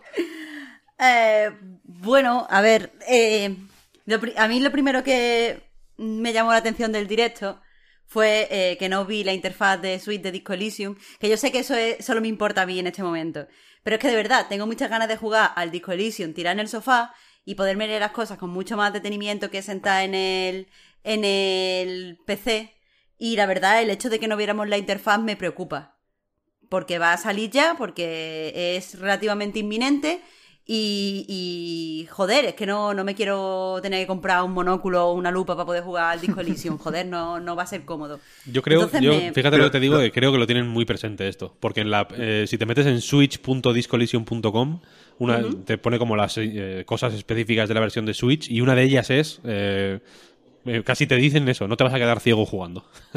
Ya, ya he visto que, que tienen interfaz mejorada y adaptada, no sé qué. Ya, pero yo quiero verla, yo quiero ver cómo va a estar adaptada. Porque una cosa que he pensado que podrían hacer, porque pasa en muchas visual novel, es que por un lado tienes la imagen y cuando viene el texto hay como una especie de, de animación y se pone toda la pantalla de texto. Yo no quiero jugar al Disco Elysium con toda la pantalla de texto, porque el Disco Elysium es muy bonito, yo quiero verlo, yo quiero tener la sensación real de jugar. Entonces, si esa es la decisión que han tomado, entiendo que no la estén diciendo porque hace el juego muchísimo menos vistoso, pero creo que la deberían de decir ya. ¿Pero lo vais a rejugar? Está decidido ya eso. Por supuesto, Sí, sí, sí. 100%. Vale. 100%. por supuesto. Y después cuando llegue la Steam Deck a mi casa, que ya la tengo reservada, lo ¿Qué jugaré a lo mejor otra vez. Y yo, y yo, que ya tengo la Steam Deck, es que no podía, que es que desde que la ¿Pero cuándo anunciaron te estaba con el culo apretado. Que no Summer, sé. por lo menos. No lo sé, porque me mandaron el email ese de cuando no sé qué, te, te pondremos para que pongas la dirección y tal, porque lo que hacen es reservar ni te cobran ni nada. Entonces, eh, no lo sé, no lo sé, espero que pronto, porque es que, pero al menos ya la tengo reservada, ya estoy en la cola, algún día llegará, yo qué sé. Bien, pero bien, quiero, bien. ojalá, ojalá sea ya. No puedo vivir más sin una Steam Deck. El caso. Eh, después de, de, de Last of Kirby, a priori cuando lo vi me gustó muchísimo. Tiene, tiene, o sea, me, me, me mola que haya juegos de Kirby como concepto de cosa que exista, pero cuanto más lo veo, menos me gusta, porque Hostia. recuerdo, no, no, a ver, no, no, esto no es tan polémico tampoco, pero el juego es evidente que se parece mucho al Mario Odyssey, ¿vale? En, en, con- en concepto de juego. Sin embargo, Mario Odyssey, eh, todo el mundo que crea está como muy eh, vivo, no vivo de que haya personas vivas, porque evidentemente no puede haberlas, pero eh, como que había, como que cuentan mucha historia y hay mucha narrativa en las ambientaciones, los escenarios se ven como muy... eh, que, que te dan cierto interés por explorarlo y sin embargo aquí yo lo vi todo como muy estático, muy cliché. Hay, hay detallitos chulos como los carteles de Se Busca de, de Kirby, así como dibujado mm, Tachado. sí, así como mal. Eso me gustó mucho, pero eh, eh, esa ausencia, yo qué sé, de, de- de narrativa ambiental o de world building me preocupa a la hora de, de que el juego me dé interés por explorar. Pero esa es la gracia, Marta, que no hay vida en los escenarios porque están todos muertos. O sea, o sea el concepto de Kirby post-apocalíptico no es lo más interesante que hemos visto en nuestras vidas. A ver, eso es como la polla. Es la polla el concepto Kirby post-apocalíptico. Pero es que precisamente los escenarios post-apocalípticos deberían ser aún más expresivos, en mi opinión. Pero yo ahí no, no veo nada, no veo nada y, me perturba de que el juego pueda ser más barato, entre comillas, de lo que, de lo que quiero que sea. Lo que lo voy a jugar, pues sí. Pero no me. O sea, ya te digo, he dejado de ver el tráiler porque cuanto más lo veo, menos interesante me parece. Ya. A ver, eh, a mí me, me, me chirría un poco lo de los 30 frames, que es algo que ya pasaba en Star Allies y que me chocó muchísimo en la demo, ya lo comentamos. Pero creo que es cierto que es, es más o menos importante lo del salto a las 3D, que es el primer Kirby que mira que ha habido spin-off y que ha experimentado de mil formas HAL Laboratory. Pero creo que, que lo que se espera de un Kirby, entre otras cosas, la dificultad bajita para que lo pueda jugar todo el mundo, hace necesariamente que sea distinto a, a un Mario Odyssey, ¿no? Que el tráiler se parece, pero después jugando yo creo que va a serlo bastante diferente, y no sé si mejor, porque eso es muy difícil, pero, pero yo tengo ganas de ver cómo se juega un Kirby 3D, y, y no, no creo que sea especialmente pequeño, aunque salga en primavera de 2022. No, no, si, si no lo digo por pequeño, lo digo porque eh, como que lo vivo que estaba el mundo de Mario Odyssey eh, te invitaba a volver una y otra vez simplemente para descubrir todos los detallitos de los, escena- de escenarios. Pero ahora, mira, en, el trailer- en la parte que estamos viendo, Mario, veo pocos detallitos aquí, veo poco. eh, poca historia, poca cosa que hacer. Entonces, pues no sé, no sé. Pero bueno, es Kirby. Pero es que tiene que haber muchas, muchas posibilidades nuevas con, con los disfraces o las transformaciones. Es que va a estar guay. Yo tengo ganas. Bueno, espero, yo espero equivocarme, desde luego. Sí que, sí que te digo eso. Y nada, el Splatoon también bien. Eh, eh, Tengo la sensación de que me va a gustar más este Splatoon que el anterior, precisamente porque tiene más modo campaña y no me, gu- no me gusta jugar con gente, pero el, el concepto de Splatoon me mola. Tal cual. Y no sé, no sé qué más contar porque a mí no me emocionó por lo que sea tanto bayoneta.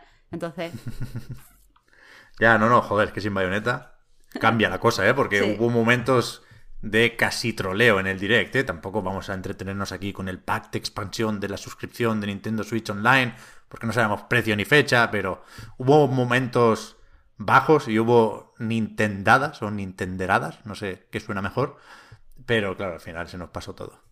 Ay, leche, acabo de ver en el chat que han preguntado por el juego del Yoko, Caro- del Yoko Taro de cartas, que verdad. tiene una demo.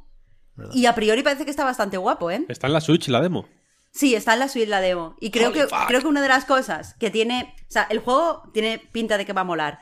Pero creo que una cosa que, en mi opinión, y creo que es solo mi opinión, pero da igual, ha eclipsado un poco la demo, es que se ha publicado junto con una expansión de la demo de Inscription. Inscription es un juegazo. Entonces, Uh. Buah, ese es bestia, ¿eh? uf, uf, uf, uf. Eh, Pero, es, pero bueno. es menos de cartas, ¿no? El Inscription. Quiero sí, decir, eh, sí, sí. La, El, la- el la juego de- importancia relativa, hay algo, algo más allá de las cartas en Inscription, vaya.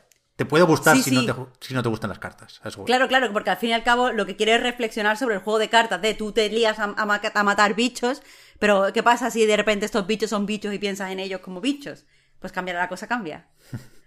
Pero sí, sí, es diferente. Lo que pasa es que, eh, no sé, me, me parece que como lo pruebas directamente son las cartas, pues hay gente que a lo mejor puede ver que son del mismo género, aunque no lo sean.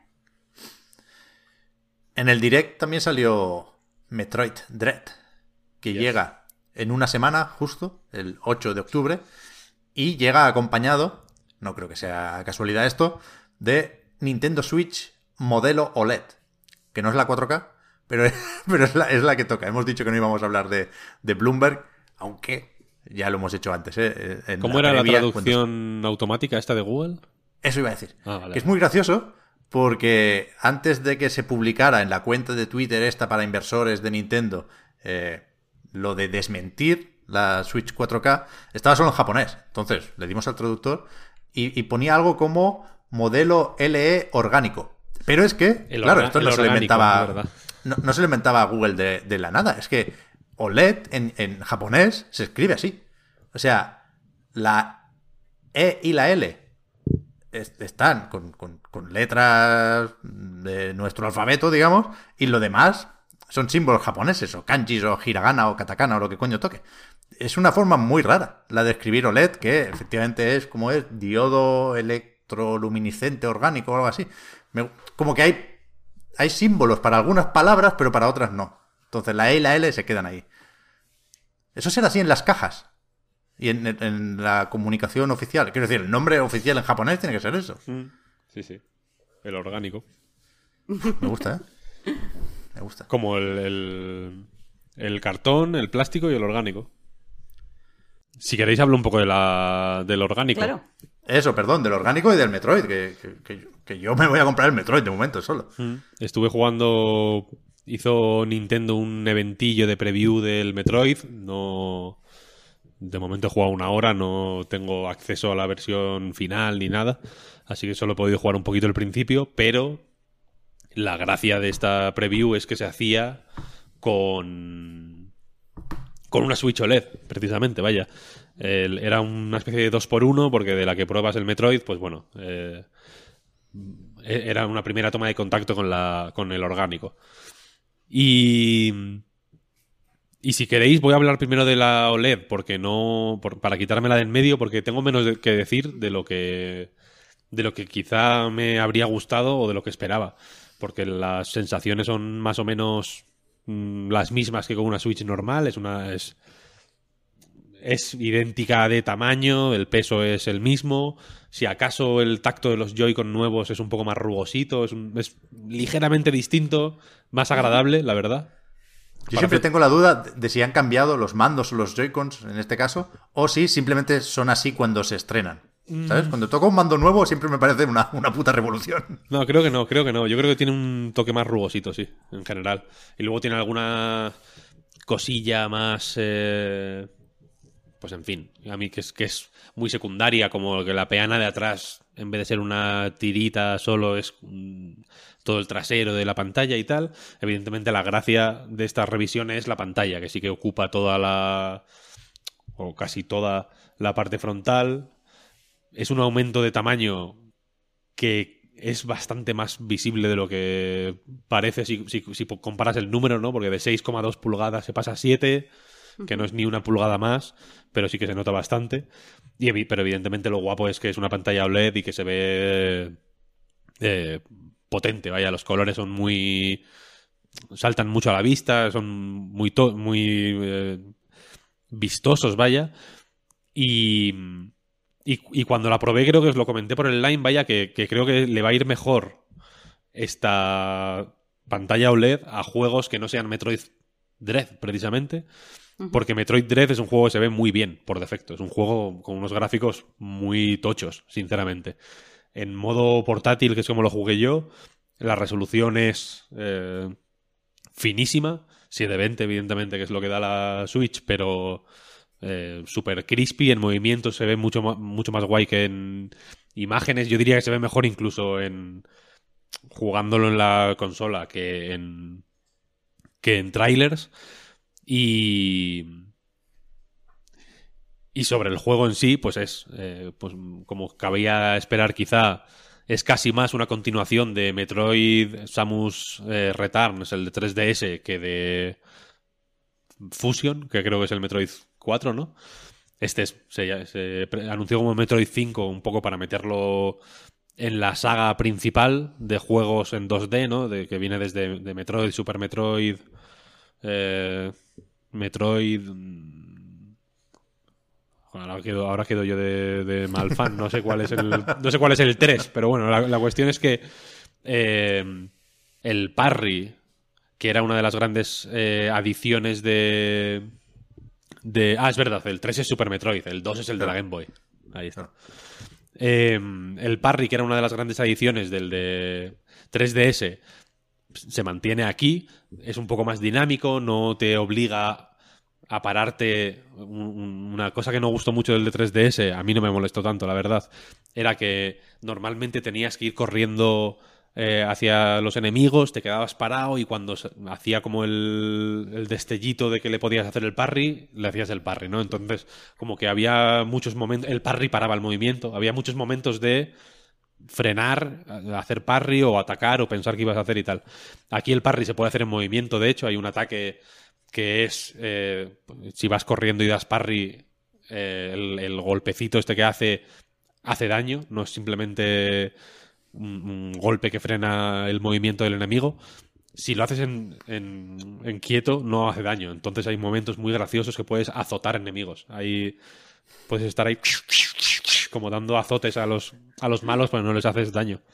Eh, y luego tiene la, la gran novedad de los Emi, esto, estos robots que te persiguen, que son como una especie de Mr. X en Resident Evil 2, por así decirlo, que en ciertas zonas de los mapas te, pues, te persiguen. Son inmortales, te matan de un golpe, es más o menos difícil eh, liberarte si te pillan. Si te pillan, les puedes hacer un parry, pero el timing para hacérselo es tan, tan, tan, tan, tan preciso que, que es casi imposible. Que, que mola bastante que sea así, debo decir. Y, y básicamente como que introducen una pues una nueva fase en la exploración del mapa que ya no solo es eh, explorar, encontrar el ítem que te permita avanzar y luego ir hasta, avanzando con ese nuevo ítem hasta el jefe, sino que tienes que encontrar una bola de energía omega, creo que se llama, que te permite eliminar al Emi y a partir de matar al Emi pues ya se te abre un poco el acceso al, hasta el jefe, etcétera, etcétera, ¿no? Cada Emi es diferente, eh, la forma de eliminarlo también es distinta, está está guay, la verdad. Es una, es una idea bastante buena y que está muy bien ejecutada. Y el juego tiene muy todo- buena pinta, la verdad. Todo esto, perdona, Víctor, en una hora. He Todo leído que hora. los avances dejaron jugar una hora. Una hora, sí, sí. joder. Muy bien. Eh, en una hora yo vi tres Emmys de estos. ¿Qué dices? Hay seis, el eh, hay siete, perdón. El primero es un tutorial, básicamente. Así que veis dos grandes, digamos. Y, por ejemplo, Vale, no No, conseguí la morfosfera. O sea, ahí, eh, Es verdad, lo vi. parece que está, está guay. El, creo, creo que tiene ciertas ideas interesantes y que pueden estar guay eh, pues sobre cómo desarrollar la aventura y demás. Está guay. Creo que es un, creo que es un juego que va a ser eh, mejor de lo que de lo que alguna gente cree. Mm, Eso, eso pensaba yo leyendo los avances, ¿eh? que está todo el mundo muy a tope. Incluso después de un Samus Returns para 3DS que, que se celebró lo justo. Quiero decir que en general creo que el consenso es está bien, pero se puede hacer más con Metroid, ¿no? Y ahora parece que todo el mundo espera que se haga eso con, con Dread. Tengo muchas ganas. Va a ser guay, va a ser un buen juego. No sé si queréis comentar algo más del directo. Pasamos ya a The Artful Escape. Yo creo que podemos pasar, sí. Mm, Vale. Para que Marta nos comente el juego de Anapurna, o sea, editado por Anapurna Interactive. ¿Y cómo es el nombre del estudio? ¿Beethoven and Dinosaurs? Sí. O al revés, Beethoven primero, ¿no? Sí, Beethoven and Dinosaur. Qué buen nombre. El logo además mola mucho. O sea, porque es literal. eh, No pero pone, bueno, Es verdad, no, no hay letras, ¿no? No pone el nombre del estudio. mm, mm, No, es, es un Beethoven y un dinosaurio. Ya, ya da pistas sobre lo flipaos, en el mejor sentido de la palabra, que, que son esta gente, ¿eh? Pues en parte por eso dije que quería hablar del juego eh, en el programa, porque eh, creo que es fácil entrar. O sea, yo cuando lo terminé de jugar iba con cero expectativas, más allá de que fuera quizá un poco eh, hipster, pero iba con, con cero expectativas. Y cuando lo terminé me, me gustó mucho, me parece que mola todo el rato. Son tres horas de absoluto molar. Pero eh, hice mi, mi análisis en base a eso y me he dado cuenta que hay muchísima gente que no le ha gustado. Y precisamente por eso quiero hacer análisis para que la gente vaya con unas perspectivas o con una idea más clara de lo que es el juego. Porque, eh, bueno, no es un juego de ritmo, aunque la música sea el tema central. eh, y ni siquiera, o sea, es de estos juegos que no me quiero poner pedante y asquerosa, pero de estos juegos que la gente lo podría utilizar para, ¿qué es un videojuego? ¿Esto es un videojuego o es una experiencia? Lo que quiere decir que eh, se juega poco. Pero creo que lo que se juega se juega muy bien. De hecho, en la parte jugable me ha recordado ligeramente al Journey. Y ahora sí, el análisis. El juego empieza un poco como si fuera una peli de Wes Anderson, ¿vale? Hay un chaval que va a ser cantante de folk, es el, sobrino de un, eh, del cantante de folk como más importante de Estados Unidos que ya ha fallecido. Entonces, eso, su tío es una leyenda y él va a ser el que continúe esta leyenda. Además, es muy importante porque son de un pueblo pequeño y el pueblo quiere que vuelva a ser un- una personalidad que los ponga en el mapa y tal. Y todo empieza así como un poquito hipster. Lo que pasa es que al mm, chaval este no le gusta el folk. Lo que le gusta es el eh, rock psicodélico y el rock espacial, un poquito de stoner rock y tal. Y eh, bueno, él quiere hacer eso. Entonces, justo el día antes de debutar, le invitan a tocar como a una especie de crucero espacial lleno de aliens. Y eso lo tiene que usar para descubrir quién es en realidad y qué tipo de música quiere hacer. En cuanto al mensaje, que a mí me ha gustado bastante, tiene una historia que es minimalista, pero creo que está muy bien. Una cosa que me ha gustado es que no utiliza. eh, que muchas veces cuando se hacen productos relacionados con la música, está siempre ese concepto de que hay una música que es la buena y la auténtica y todo lo demás es un poco mierda. O sea, por ejemplo, el folk, en la peli esta de Oscar Isaac, Sí, eh, de los Cohen, ¿sabes? ¿cómo El folk es. Lowin David. Eso. es- Eso. Inside Pues- David. Pues en esa peli es como el folk es lo más y lo demás es un poco como de vendidos. Pero si te vas a, joder, como estoy con los títulos, la peli de jazz, eh, Whiplash, si te vas a Whiplash, el jazz es como lo mejor y lo auténtico y lo demás es como mierda. Aquí no hace falta que hagan eso porque lo que dicen es que al fin y al cabo la música es algo que tú utilizas para crear tu identidad y eh, pues cada música en un momento de tu vida puede, mm, puede usarse para crear tu identidad y esa identidad, que es lo que me ha gustado mucho, no tiene por qué ser real. En el sentido de, si tú quieres decir que eres un alien que viene del planeta no sé qué, ¿por qué no puedes hacerlo? Puedes hacerlo. Pero incluso si tú eres un tío normal y porque vas a tocar folk, quieres ponerte una camiseta de cuadro y decir que eres un leñador, hijo de mineros, ¿por qué no puedes hacerlo? Y a mí eso me parece... eh, me parece algo novedoso. Yo eso- esa- ese tipo de mensaje en relación con la música, teniendo en cuenta lo que la música hace por nuestra expresión eh, personal, me mola. Pero ahora, la parte jugable. ¿Qué pasa? Que tampoco es un juego de plataformas como parecía en el tráiler. El juego ha de fluir. En el sentido de que eh, te tienes que mover por, por diferentes escenarios, un juego 2D, y eh, te puedes mover de muchas formas. Yo creo que la gente que no ha disfrutado tanto del juego simplemente andaba por los escenarios. Pero es que está, y, y en eso me baso, aunque hay mucha gente que me ha dicho, bueno, pero es que, por ejemplo, te mete la posibilidad del doble salto, ¿para qué? ¿Para qué? Si no hay tantas plataformas. Te mete la posibilidad del doble salto porque puedes eh, saltar y tocar la guitarra a la vez, y eso es como un salto con impulso. Entonces, eh, si, te, desplazas tocando la guitarra, vas como a más velocidad, te caes por las, por las laderas y puedes mm, avanzar cuando, o sea, si saltas a la vez que tocas la guitarra porque te impulsa la música. Entonces, en ese sentido, mm, eso va, vas fluyendo, vas escuchando la música mientras tú haces tus solos de guitarra, te vas moviendo y en ese sentido en el que ha recordado, recordado a Journey, porque es muy satisfactorio moviéndote tocando la guitarra. Aparte, mentalmente, o sea, cuando hablé, por ejemplo, de, de Wonderson, dije que una de las cosas que más me gustaba del juego, que por cierto, por comparar, Wonderson es un juego mejor pensado y es más videojuego y tiene más puzzles y tal, aunque eh, eso tengan, tengan puntillos en común. Una de las cosas en el caso que más me gustaba de Wonderson era que podías desplazarte por los escenarios bailando y haciendo el canelo. Entonces podías ir haciendo así o dando vueltas y por lo que sea a mí me gustaba mucho moverme mientras bailaba. Pues aquí puedes eh, moverte mientras tocas la guitarra y puedes hacer el canelo y es muy agradable. Entonces, tenía esa historia, que yo nunca había visto una historia con ese mensaje en concreto y que no tachara al protagonista de falso o que no dijera que tienes que para ser un artista tienes que ser auténtico, sino que, que pusiera que para ser un artista, de hecho, tienes que ser una persona que actúa y que hace una performance y no tienes por qué ser quien eres. Junto con el hecho de que me podía mover simplemente tocando la guitarra y disfrutando de los fondos, a mí me ha, me ha parecido súper agradable. Aparte, eh, el apartado visual y el apartado musical son increíbles. O sea, los fondos derrochan imaginación, eh, eh, todo reacciona al hecho de que tú estés tocando música. Parece un poco muchas veces un vídeo musical, más que, más que un videojuego. Y para mí eso es de agradecer. Lo único que, que a mí quizá me echó un poco para atrás es que el juego tiene un eh, ritmo apabullante, no para, pero es que está tres horas sin parar. Es que no para, es que está como pum, pum, pum, pum, pum, pum, pum, pum, pum, todo el tiempo. Y es tanto que yo terminé de jugar y estaba cansada Dura de que tres todo horas. molara. Dura tre- tres horas o tres horas y media. Y, y, y ya te digo, eh, eh, eh, el ritmo es tan alto, estás tanto tiempo tocando la guitarra y escuchando tanta guitarra y chan, chan, chan, chan, chan, chan, chan, que al final estaba cansada. Y después hay una cosa eh, que también me gustaría matizar, que es que en el juego hay jefes, ¿vale? Y la gente muchas veces está diciendo que es que, eh, pues, lo- parece que te enfrentas a los jefes en cierto juego de, de ritmo, es algo así como el Simón dice, en plan que el jefe ilumina unas notas, hace pam, pam, pam, pam, y tú tienes que imitarlo. Pero eh, mucha gente está diciendo, bueno, pero es que esto no es difícil, es que es muy sencillo, es que no es un reto. Y me gustaría matizar esto porque en mi opinión esto no quiere ser un reto, quiere ser algo experimental en el que se traslade al videojuego como es tener una jam session con alguien y tocar a la vez. Por lo que no pasa nada si te equivocas, lo único que pasa es que el músico te vuelve a hacer el ritmo para que vuelvas a hacerlo.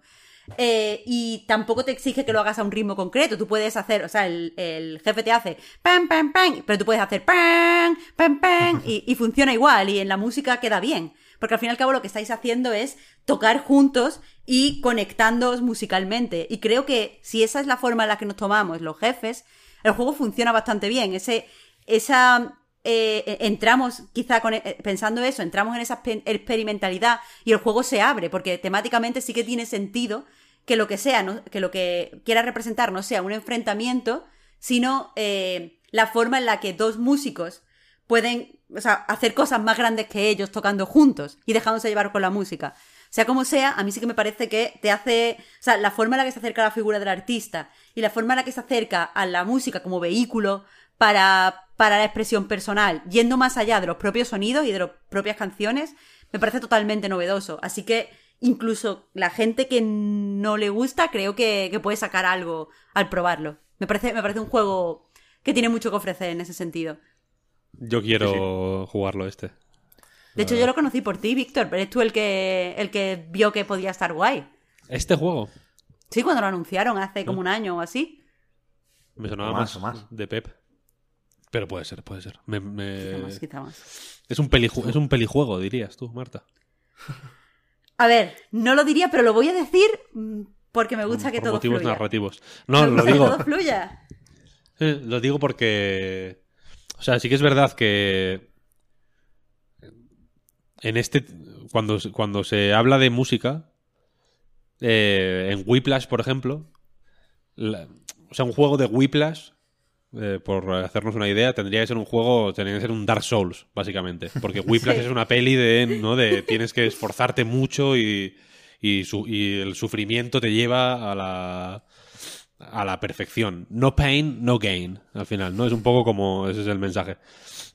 Y, y, y- cuando se mete música en un, en, un, en, vi- en videojuegos o en casi cualquier cosa, eh, lo veo un poco kumbaya, en el sentido de mm, lo importante de la música es ser...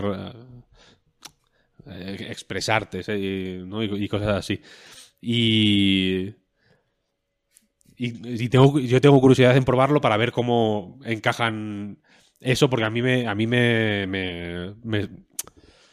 no voy a decir que me moleste, pero me perturba un poco porque la música tiene una parte de eh, de, de joder, de, que no digo que tengas que sufrir y no digo que solo se llegue a tocar bien sufriendo o lo que sea, pero tiene una parte de estricto y de joder, de, que tiene unas normas. Quiero decir, la música, la, la música es música porque, porque son sonidos con normas, ¿sabes? Un, ruido es un ruido cuando es cuando no tiene normas, ¿sabes? Ya, pero, pero el juego creo que, que, mm, pasa, pasa bien por eso, porque ya te deja claro desde el principio que estás ante un chaval que ha estudiado música toda su vida y que es un guitarrista muy talentoso y lo está todo el mundo diciendo. El problema que tiene el chaval no es que no sepa tocar o que quiera tocar mejor o que quiera aprender a tocar. Eh, el problema que tiene es que la música que todo el mundo le presiona para hacer no es la música, no es una música en la que él pueda crecer como artista, es una música que puede tocar bien y punto. Y ya, vale, vale, vale. Pero vale. es que el juego no, no habla en sí sobre música, sobre como sobre, como sobre la identidad. O sea, eh, y, y en ese sentido, por ejemplo, mete que dentro de la música y dentro de ser un artista musical está el tener una imagen definida, el tener una ropa que cuente una historia sobre ti, el tener un pasado que puedas contarle a la prensa. Y eso es lo que yo nunca había visto, porque normalmente cuando se habla de música, ya sea Kumbaya, como tú dices, o como Whiplash, eh, la imagen de- del artista no entra, solo es como la música en sí. Y, y aunque veamos como en Inside eh, Lewin Davis, vemos que el tío tiene una imagen folk. Pero no, no nos cuestionamos por qué tiene esa imagen folk. Y tiene como un pasado tormentoso que nosotros podamos relacionar con la música folk. Y, y- y tenemos que asumir que esto es verdad, que la gente que toca folk es así y viste así porque son así del, del tirón. Y el juego no plantea eso, el juego plantea que eh, si a ti te gusta un tipo de música, tú puedes crearte un personaje que vaya con ese tipo de música y al final ese tipo de música eres tú de la misma forma que tu personaje también eres tú. Que parece más complejo contado que como lo plantea el juego. Pero, por sí, ejemplo, sí. aquí hace un, giro en cambiar de ropa que me parece interesante. Cuando tú vestías así, eras este tío cantante folk, pero ahora que vistes así y encima te has cambiado de nombre, ahora eres David Bowie. Y yo me creo que esos cambios existan. Es que justo, o sea, precisamente estaba pensando en Bowie, porque efectivamente lo- los artistas suelen llevar este rollo de lo auténtico como importante, ¿no? Porque es una cosa de Claro. pasión y tal y cual y, demás, ¿no? Y, y- y tal como lo describías, me sonaba un poco a Bruce Springsteen versus David Bowie, que David Bowie al final... eh, en el chat están diciendo que hay cierta hay un- algunos géneros que no tienen reglas ni órdenes, que la música y el arte son flexibles y tal y cual, sí, eh, pero la eh, ausencia de normas se yo creo que se que, que, que se mm, valora y se o se tiene que usar en contraposición a eh, las normas. Quiero decir, la ausencia de normas solo es arte cuando se opone a unas, a unas normas. Y Bowie, precisamente, creo que fue muy inteligente a la hora de hacer la, de la ausencia de identidad o de la o de tener mil identidades, o sea, de, de no ser nadie al final, de siendo, siendo mucha más gente que nadie, no ser nadie, ¿no? Y perderse un poco. Y, que nadie supiera quién es David Bowie en realidad, porque era el Duque Blanco y el. Y, ¿no? y Ziggy Stardust, y como que era mil cosas, al final no era.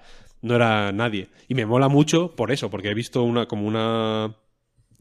Tal, tal como lo estabas contando, estaba pensando en Bowie directamente, porque es como, joder, es que. Mm, eh, me, me mola el o sea, me, me, gusta porque cuando, precisamente cuando anunciaron el juego y cuando se ha ido viendo el juego y tal, pensaba, joder, ojalá este juego sea más Bowie que, mm, que otras cosas porque le iría bien, ¿no? Y me alegra confirmar que es un poco así, ¿no? Mm. Este fin de habrá que mm. jugarlo entre, entre beta y beta del Halo. no sé si te gustará, Víctor. Es que, a, lo, mejor te parece muy. Si es corto. facilote. Si es corto, me, me renta, vaya. Pero si le va a gustar, ¿cómo no le va a gustar? O sea, Víctor juega muy bien, a lo mejor se aburre. O sea, Víctor es habilidoso. Bueno, pero que en tres horas ya sabes a lo que vas. Que, es bastante explícito, ¿eh? Lo de Bowie y, lo de Dylan. Más que Bruce Springsteen, al mm, principio mm. eres el sobrino de Dylan, aunque no esté muerto. Eh, incluso físicamente, se le parece. A mí me falta un poco, Marta, eso más que dificultad. Que yo no lo he terminado, ¿eh? Jugué un poco para probar y dije, vale, necesito tres horas para dedicárselas del tirón, ¿no? Pero creo que el, juego está poco pendiente de mí en las conversaciones. me gusta quizá más en eso, luego en lo de correr y tocar la guitarra sí que creo que está muy bien, ¿eh? Pero me gustaba más lo que hacía Genesis Noir, de plantear las escenas con un poquitín de interactividad, o sea, la, dosis mínima de interactividad necesaria. Creo que, que, en Genesis Noir estaba mejor medida que aquí, por ejemplo. Pero, pero que es la hostia, es la hostia. También es que el problema que tienen los diálogos es que tienen que molar todo el tiempo. Ya. Y eso, menos mal que hay pocos diálogos, porque si no a mí me habría sacado de quicio. Yo no puedo con la gente que mola demasiado todo el rato. Bueno, con los juegos, las películas, lo que sea. Pero bueno. Yo, lo quiero jugar, ¿eh? No sé si lo hemos dicho en algún momento, pero esto está en Game Pass, ¿eh? Que mm. enlaza un poco con lo que decíamos hace un rato, pero supongo que la gente que lo tenía en el radar y la mayoría de la gente que lo hemos jugado, por supuesto, es por, por eso, por estar en Game Pass. Vamos con el debate, pues. Sí. está empezando Square Enix, ¿eh? Yo me abro una pestaña aquí, aunque voy a estar muy pendiente del debate porque a los Judgment no he jugado, pero al otro juego que se mete por aquí, en su momento sí lo jugué. Le preguntaba antes a Marta si consideraba que The Artful Escape es un pelijuego, porque eh, he tenido a bien titular el debate Apología del pelijuego. Esto no, esto deja de lado. O sea, esto lo, esto lo supongo que lo convierte en menos debate que otras veces, porque ya va la apología por delante. Pero la cuestión es que este. Esta charleta que vamos a tener, vaya, surgió porque cuando yo estaba jugando al Death Stranding Director's Cut, eh, Marta estaba jugando a Lost Judgment. Que son dos juegos eh, muy cinematográficos, ¿no? De Death Stranding se dice siempre o se destaca siempre el hecho de que tiene eh, eh, horas y horas de cinemáticas, ¿no? Que evidentemente los entiendo que poner a Guillermo del Toro o a Mads Mikkelsen o a el director de Drive que me niego a intentar pronunciar su nombre correctamente. Le voy a llamar el director de Drive todo el rato porque no sé cómo Nicolás, el pequeño Nicolás. el pequeño, el pequeño ya Hemos, ya hemos llegado ahí. Hemos llegado. Eh, eso, meter a toda esta gente, entiendo, pues que eh, asocia. O sea, es una forma de asociar el, pues, el juego con el cine al final, ¿no? Eh, creo que Kojima lo hace con cierta frescura. y, y Judgment, como todos los Yakuza, los Judgment en este caso, pues eh, aunque yo no lo he jugado todavía, entiendo que también se recrea en los vídeos, que no, son juegos que, que, tengan mucha vergüenza, ¿no? A la hora de meterte vídeos de 10 minutos y de escenas cinematográficas, ¿no? Y de fliparse con eso. Eh, y esto es algo que en esos dos juegos son japoneses y este rollo es algo en Occidente como que está muy mal visto, ¿no? Como que mm. eh, de pronto el Last of Us o... Voy a decir el Last of Us porque es igual el caso más, criticado o, Last of Us y Uncharted, ¿no? Los juegos de Naughty Dog, si queréis, ¿no? Pero también se ha hablado de God of War para criticar esto. Muchos juegos de Sony, al final. cuidado, lo de mal, mal, visto y la crítica siempre como arma para las opiniones negativas, que son minoría, en cualquier caso, ¿eh? Que no están marginados Pero este tipo de juegos. De No, PlayStation no, no, no, Studios. Para nada, para nada, para nada. Eh, lo que quiero decir es que esta cosa de ser pelijuego creo que se castiga más a los juegos occidentales por ello que a los japoneses. Y, Eso e incluso dentro de la gente que, que nos gustan esos juegos, creo que te puede gustar con el asterisco de... Pero bueno, tal. O, o- o puedes decir que, que- bueno, que sería mejor si mm, tal escena, en vez de ser un vídeo, fuera jugable. Cosas así, ¿no? Creo que, creo que es más o menos natural hacer ese tipo de cosas. Cuando una de las gracias de Yakuza, por ejemplo, es que hay mil escenas que son imposibles que sean jugables porque son absolutamente chifladas y, quiero que duren no, no 10, sino quiero que duren 40 minutos. Quiero que sea como un capítulo de Breaking Bad de largo. Eh,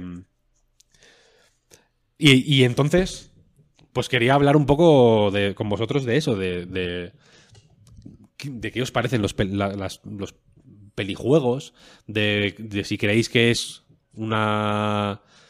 Esta, esta forma despectiva de referirse a estos juegos que utilizan o que toman prestados recursos del cine es justo o injusto.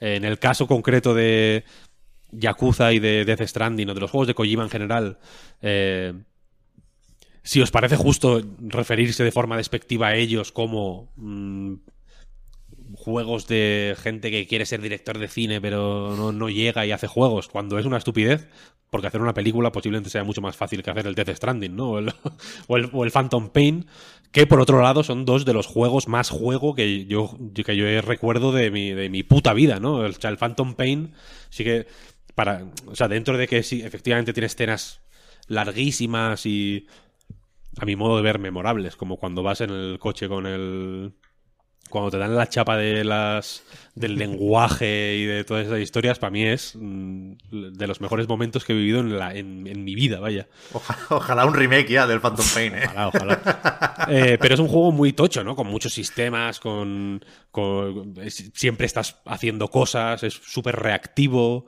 Es un juego que está diseñado para que estés jugando todo el rato, ¿no? Es, es brutal. Eh, y no sé, era pues pa- para debatir sobre este tema también con la gente de- del chat. Si tienen a bien hacer esto. Creo que Marta tiene algunas notas ya tomadas y todo. Sí, de hecho eso es lo que estaba haciendo cuando estaba así. Eh, vale, quiero empezar con una cosa con respecto a decir despectivamente eh, lo de esta persona, Kojima. Le gustaría estar dirigiendo mm, cine, que se vaya al cine. Creo que, y quizá aquí me paso de frenada con la hot take, lo siento si es así, pero eh, creo que es que eh, dentro de la industria del videojuego hay cierto sector de los jugadores que castigan muchísimo el hecho de que te gusten otras cosas aparte de los videojuegos. Es evidente que a Kojima le gusta muchísimo el cine. Es evidente que Kojima disfruta en lo que es eh, el ambiente cultural del cine, conociendo actores, conociendo a directores, conociendo a guionistas. Y en vez de eh, alegrarnos de que haya una persona que haga videojuegos y que quiera estar en contacto con este otro medio, parece que, que está mal. Y, y eso lo veo, lo veo muchísima peña, no solo en desarrolladores que les guste el cine, también cuando alguien, eh, nosotros a lo mejor hablamos mucho de cine, ponemos comparaciones de cine, bueno, pero es que, pues vete a escribir de cine. Bueno, no, espérate, es que nos pueden gustar muchas cosas. La gente es eh, compleja. Entonces, solo eso, me parece, me parece que ese, ese tipo de insulto hacia Kojima dice más de quien lo dice que del propio Kojima. Que a mí, por otro lado, me hace súper feliz que el tío disfrute en los festivales de cine y con directores y con actores. A tope, que sea un fanboy a tope. Respecto a lo del pelijuego, eh, a mí lo que me pasa con esa descripción, se use ya despectiva o no despectiva, es que me parece que no se ajusta a la realidad. Porque, por ejemplo, eh, la etiqueta Walking Simulator empezó como algo despectivo y se la, la ha reapropiado, tanto los desarrolladores como los que nos gusta el género, pues ahora la usamos de una forma descriptiva, eh, y, pero, pero se, se ajusta. Es verdad que en el juego lo que hace un poco es, explorar andando. Me, me parece que es correcta. Pero esto de pelijuego no me parece que describa bien, porque en el caso, por ejemplo, de los Jadmen, que acabo de terminar, eh, me parece que sería imposible que ese tipo de propuestas fuera una película. En el sentido de que una película o una serie o cualquier cosa eh, que no tiene interactivo y que es sim- simplemente audiovisual, eh, el tono tiene que ser muy coherente, pero si algo te, te, permite saltar entre cinemáticas, partes jugables y todo este tipo de cosas, es que puedes cambiar cada dos por tres el tono. Entonces, eh, los Jasmine te mezcla minijuegos de investigación con, eh, pues, eh, historias loquísimas y graciosas, como este señor hace kung fu y va a enseñar a las niñas del colegio a bailar con, eh, oye, mira qué jodido está el sistema judicial japonés, ¿eh? esto es muy tocho y está perjudicando a toda la sociedad. Y todo eso lo puedo hacer en conjunto porque el estar, eh, el tenernos que poner en modo jugar, o sea, modo jugador y modo espectador, hace que, que pueda ser mucho más dinámico el tono. Entonces, yo creo que pelijuego, eh, o sea, e, es cierto que, que, la palabra identifica algo diferente, un juego diferente que no solo está basado en la, en la jugabilidad, sino que también tiene una historia que la cuenta con, con recursos del cine, pero es injusto que lo, que lo reduzcamos. O sea, no, no creo que peli, es una película interactiva, sea algo eh, que diga exactamente, que defina ese género que estamos identificando ahí. Mira, por ejemplo, en el chat dicen que un pelijuego no es solo que tenga mucha cinemática, sino que tenga. que, que no tenga. O sea, que, que, el diseño del juego, digamos, que las partes jugables eh, tengan ausencias, pues precisamente por haber dado más, más importancia o, o, decantar la balanza por la parte de las cinemáticas. Pero sí, yo creo que esos juegos no existen. Yo tampoco. O sea, a mí me, me cuesta mucho pensar en, en un juego que, que, que digas, joder, es que las cinemáticas son la hostia y el juego es una mierda. Eso no existe. ¿No? O sea, en, incluso en casos como The Last of Us, que tiene muchas partes muy cinematográficas, o, o los Uncharted, las partes de juego, eh, joder, tienen mucho peso. ¿no? Tienen y que no peso. olvidemos que en el caso de The Last of Us parte 2, la parte de cinemáticas, lo que sería la parte peli de pelijuego, no tendría sentido si la parte juego de pelijuego, porque el mensaje al final nos llega porque nosotros somos ejecutores de esa violencia que el juego quiere criticar. Eso visto desde eh, visto con la separación que nos da una pantalla no tiene sentido a fin de cuentas. Quiero decir yo no creo que el cine podría pueda expresar eh, eh, el mensaje sobre la violencia de la misma forma que lo hace de la sofás parte 2 porque la reflexión viene de tú ejecutar estas acciones sí, sí. son inseparables unas de otras totalmente y también o sea incluso en juegos como los Yakuza eh, has dicho lo de los cambios de tono y demás hay una cosa que los juegos suelen hacer mal, que es eh, no tener elipsis. Pero fíjate que creo que en los Yakuza, por ejemplo, que tam evidentemente tampoco hay elipsis, pero eso nos permite eh, tener mo momentos más muy puros de ir a comer una hamburguesa, por ejemplo. ¿Sabes? Y de conocerte Esto... las zonas donde se producen los juegos. O sea, de hecho, una de mis críticas hacia los Jasmine es que se va la acción a Yokohama y, ya no es lo mismo. Que no, no, es de tu barrio, ¿sabes? Y no, no está tan vivo y no conoces las cosas que hay allí. Precisamente lo que para mí hacía el juego era andar en esa zona sin elixis. Porque le daba una cierta personalidad y cierta narrativa que no se puede dar en un diálogo. Hmm, eso en Yakuza 6 también pasa, pero en este no sé cómo será, pero ahí lo, justifican de forma narrativa, de una forma muy, muy inteligente. Quiero decir que, que, entiendo que, que los videojuegos. O sea, no, no eh, beber del cine para un videojuego sería tonto un poco, ¿no? O sea, quiero decir, es, al, ser. Porque, porque los ingredientes básicos son los mismos, ¿no? Yo creo que ahí la. La. El. el o sea, el, el, el problema de, de, de, de, que los juegos fueran demasiado eh, cinematográficos o de que sean demasiado cinematográficos, lo, puede lo tiene más el cine que los videojuegos. Porque se, les, se, se le ve al cine. O sea, el, eh, el, cine. Hay ciertas cosas que. El, el, videojuego puede hacer todo lo que hace el cine y más, pero el, video, pero el cine no puede hacer todo lo que hace el videojuego. O sea, no sé si se me entiende, ¿no? Que dentro del videojuego está contenido el cine, pero dentro del cine no está contenido el videojuego. ¿Se me está entendiendo? Sí, y, dentro, sí. y dentro del cine y dentro del videojuego está contenida la, la, la, literatura o la posibilidad de literatura en el sentido de que puedes, sí, joder, En el sentido de que se puede. que, va, que, que, no estoy de acuerdo con nada de lo que estás diciendo. Pues a ver, dímelo, dime por qué no. Pero que tiene que decir algo Pep, que el pobre Pep no ah, habla. Pep, por favor. Ahora estaba entretenido porque es verdad que me quedaba en baja, no sé por qué. Si, si la webcam interpreta que no me muevo o qué. Estoy viendo aquí lo de Square Enix, de momento todo repetido. ¿eh? El Forspoken ha sido lo que vimos en el State of Play, aunque después habrá un evento solo para este juego. Ha salido por ahí el Triangle Strategy, el Actraiser y ahora están con el de Yokotaro, creo. Creo que es este. Mira, el Narcochat dice, en el Skyrim puedes leer libros, o sea, literatura. Ahí está, Marta. In your face. Que puedas leer...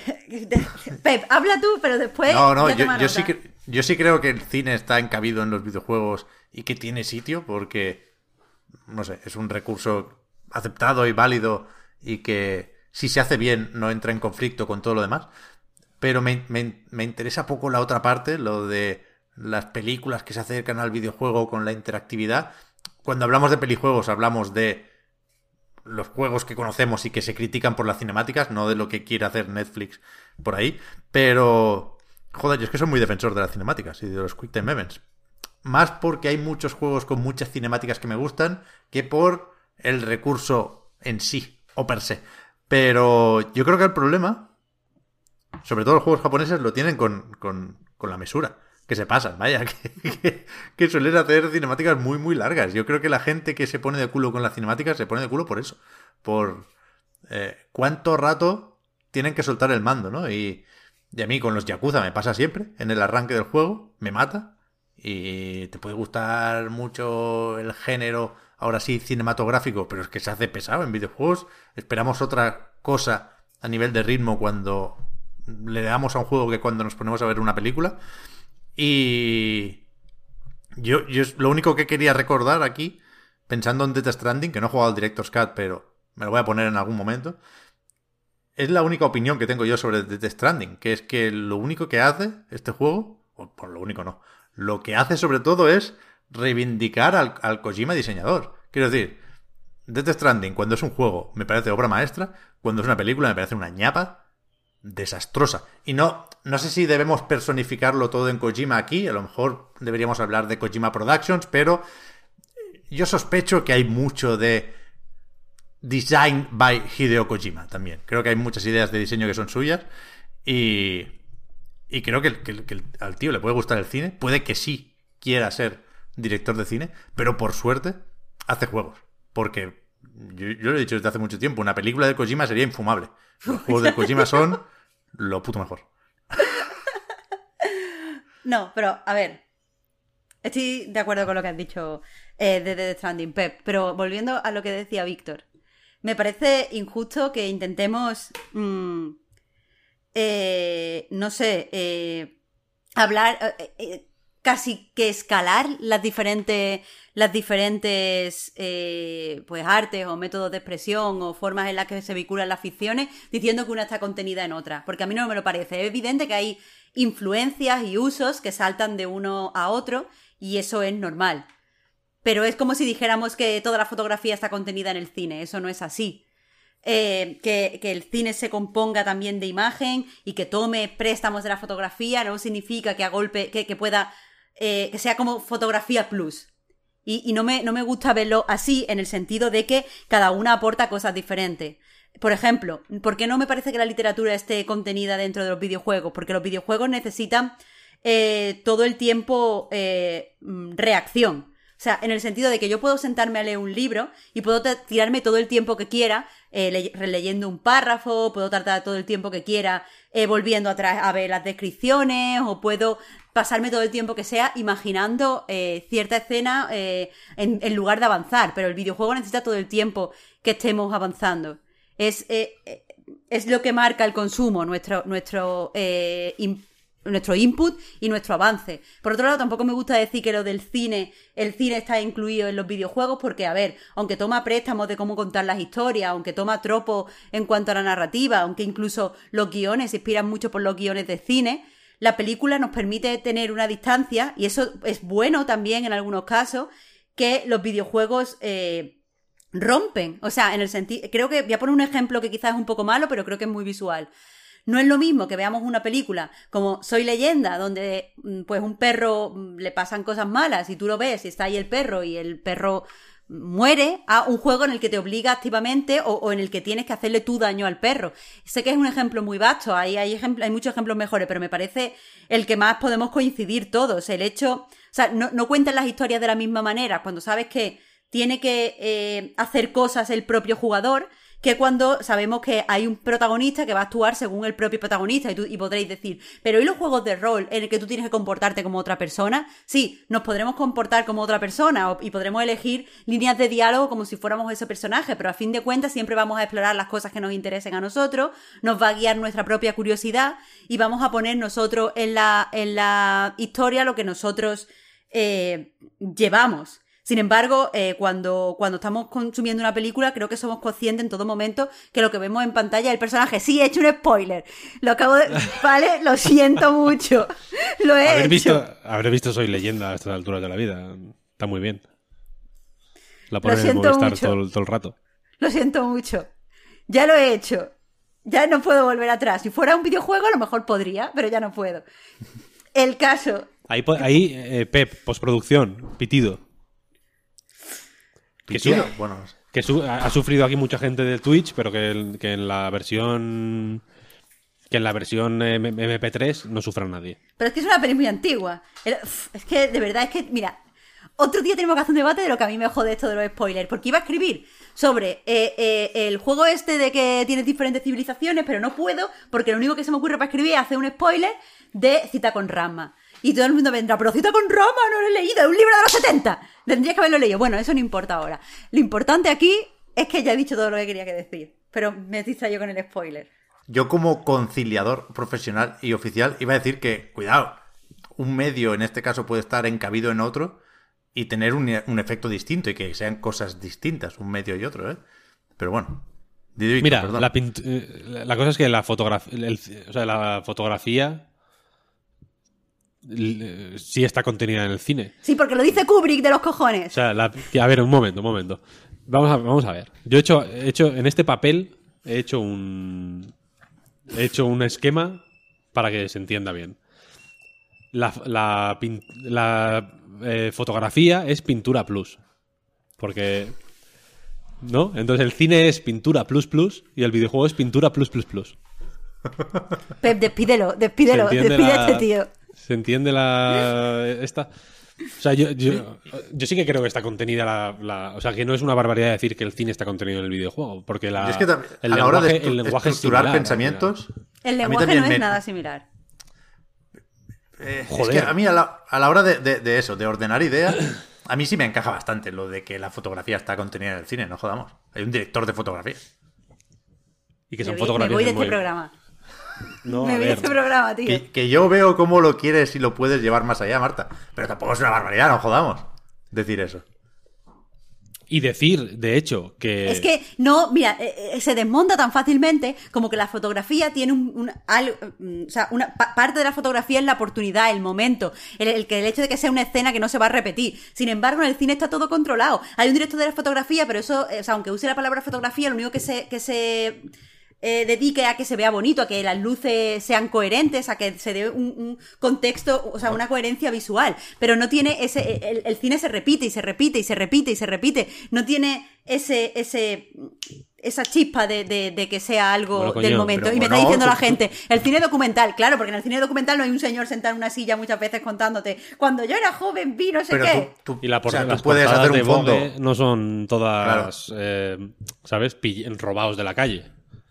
Ya, pero la fotografía, como, o sea, es verdad que, podemos ponernos en género, este género más sí y este género más no, pero la fotografía como concepto artístico no surgió en una portada de Vogue, aunque haya mucho arte arte en una portada de Vogue. Pero es que nos estamos metiendo ya en, bueno, pero este género sí es fotografía plus y este género sí es cine plus. Es que, si no, no habría. Que especificar tanto, es que si no, no habría debate, Marta. Si no, no habría debate, Marta. Mira, pero tienes que decirme que referirte a los videojuegos como pintura plus plus plus es, es un hallazgo.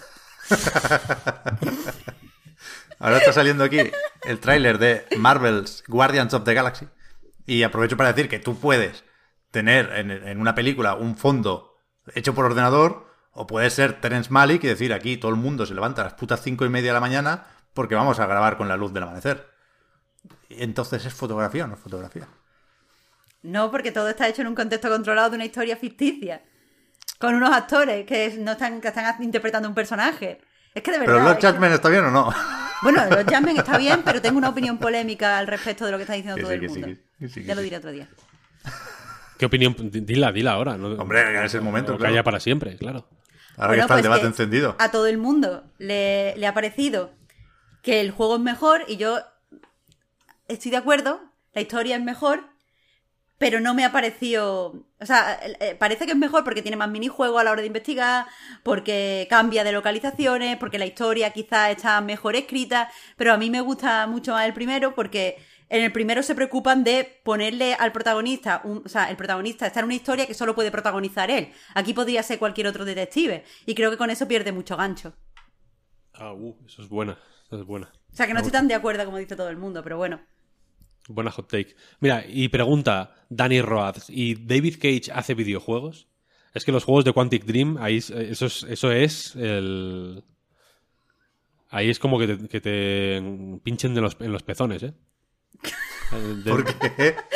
Porque, porque te puede, porque te puede desmontar por todos los lados. No me O sea, desmonta nada. Pero no, porque David son Cage aventuras es- gráficas. David Cage O sea, es el Joker. Pero si lo ves como una aventura gráfica, Pelijuego en, plus Mon- plus. en Monkey. Island también se lee y poco más, vaya. Además, que, que- es súper fácil de, por ejemplo, si nos ponemos en el Detroit, es tan fácil de montar que, que no es una película en el sentido de que después de cada una de las escenas puedes ver el árbol de decisiones que has tomado. Entonces estás todo el tiempo siendo consciente de que tu historia es solo uno de los cauces que podrías haber llevado para llegar a la misma conclusión. Y eso nunca jamás lo puede hacer el cine. Porque en el cine tienes que creerte que lo que estás viendo es real y que la historia que pasa solo puede pasar como pasa. En los videojuegos puedes ser consciente muchas veces de que eso no es así.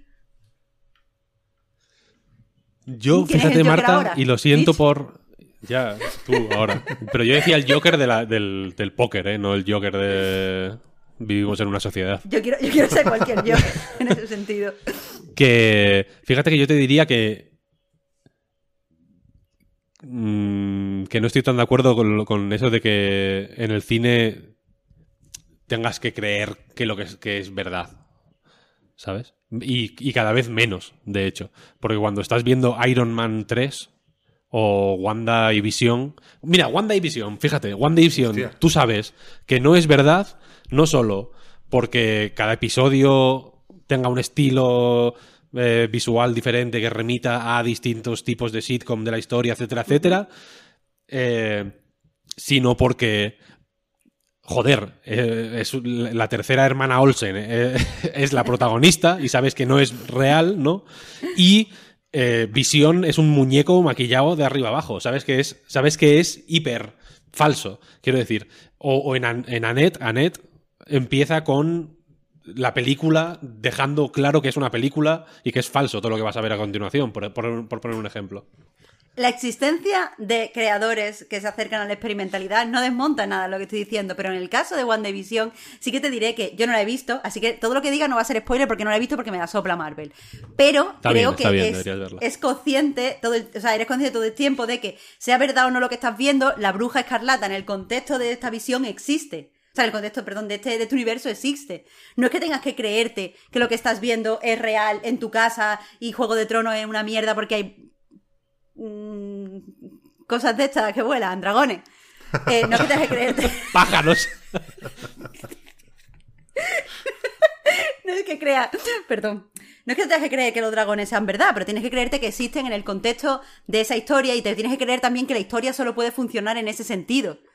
Pero cuando tú juegas un videojuego, tú muchas veces en escenas concretas eres consciente de que la historia hubiera funcionado en otro sentido si tus decisiones hubieran sido diferentes. Nosotros en el cine tenemos que apeñar con las decisiones que toman los protagonistas. Que si, por ejemplo, te están teniendo un sueño, evidentemente tú sabes que ese sueño no es real, ni siquiera en el contexto del universo de, de, de, esa ficción, pero es el sueño que están teniendo nuestros protagonistas. Nosotros, o sea, no hay unas realidades alternativas que se basan en nuestra propia elección. Eso es cierto, eso es cierto. Y por eso, mm, y precisamente por eso, eh, si- y volviendo al caso de Detroit, por ejemplo, si, si al final de cada capítulo tú ves tu línea temporal, esa es tu película. pero hay más películas, Claro, entonces el, claro. cine está contenido en el videojuego. Sí, sí, es que me estás dando la razón, Marta. No sé. eh, Lo...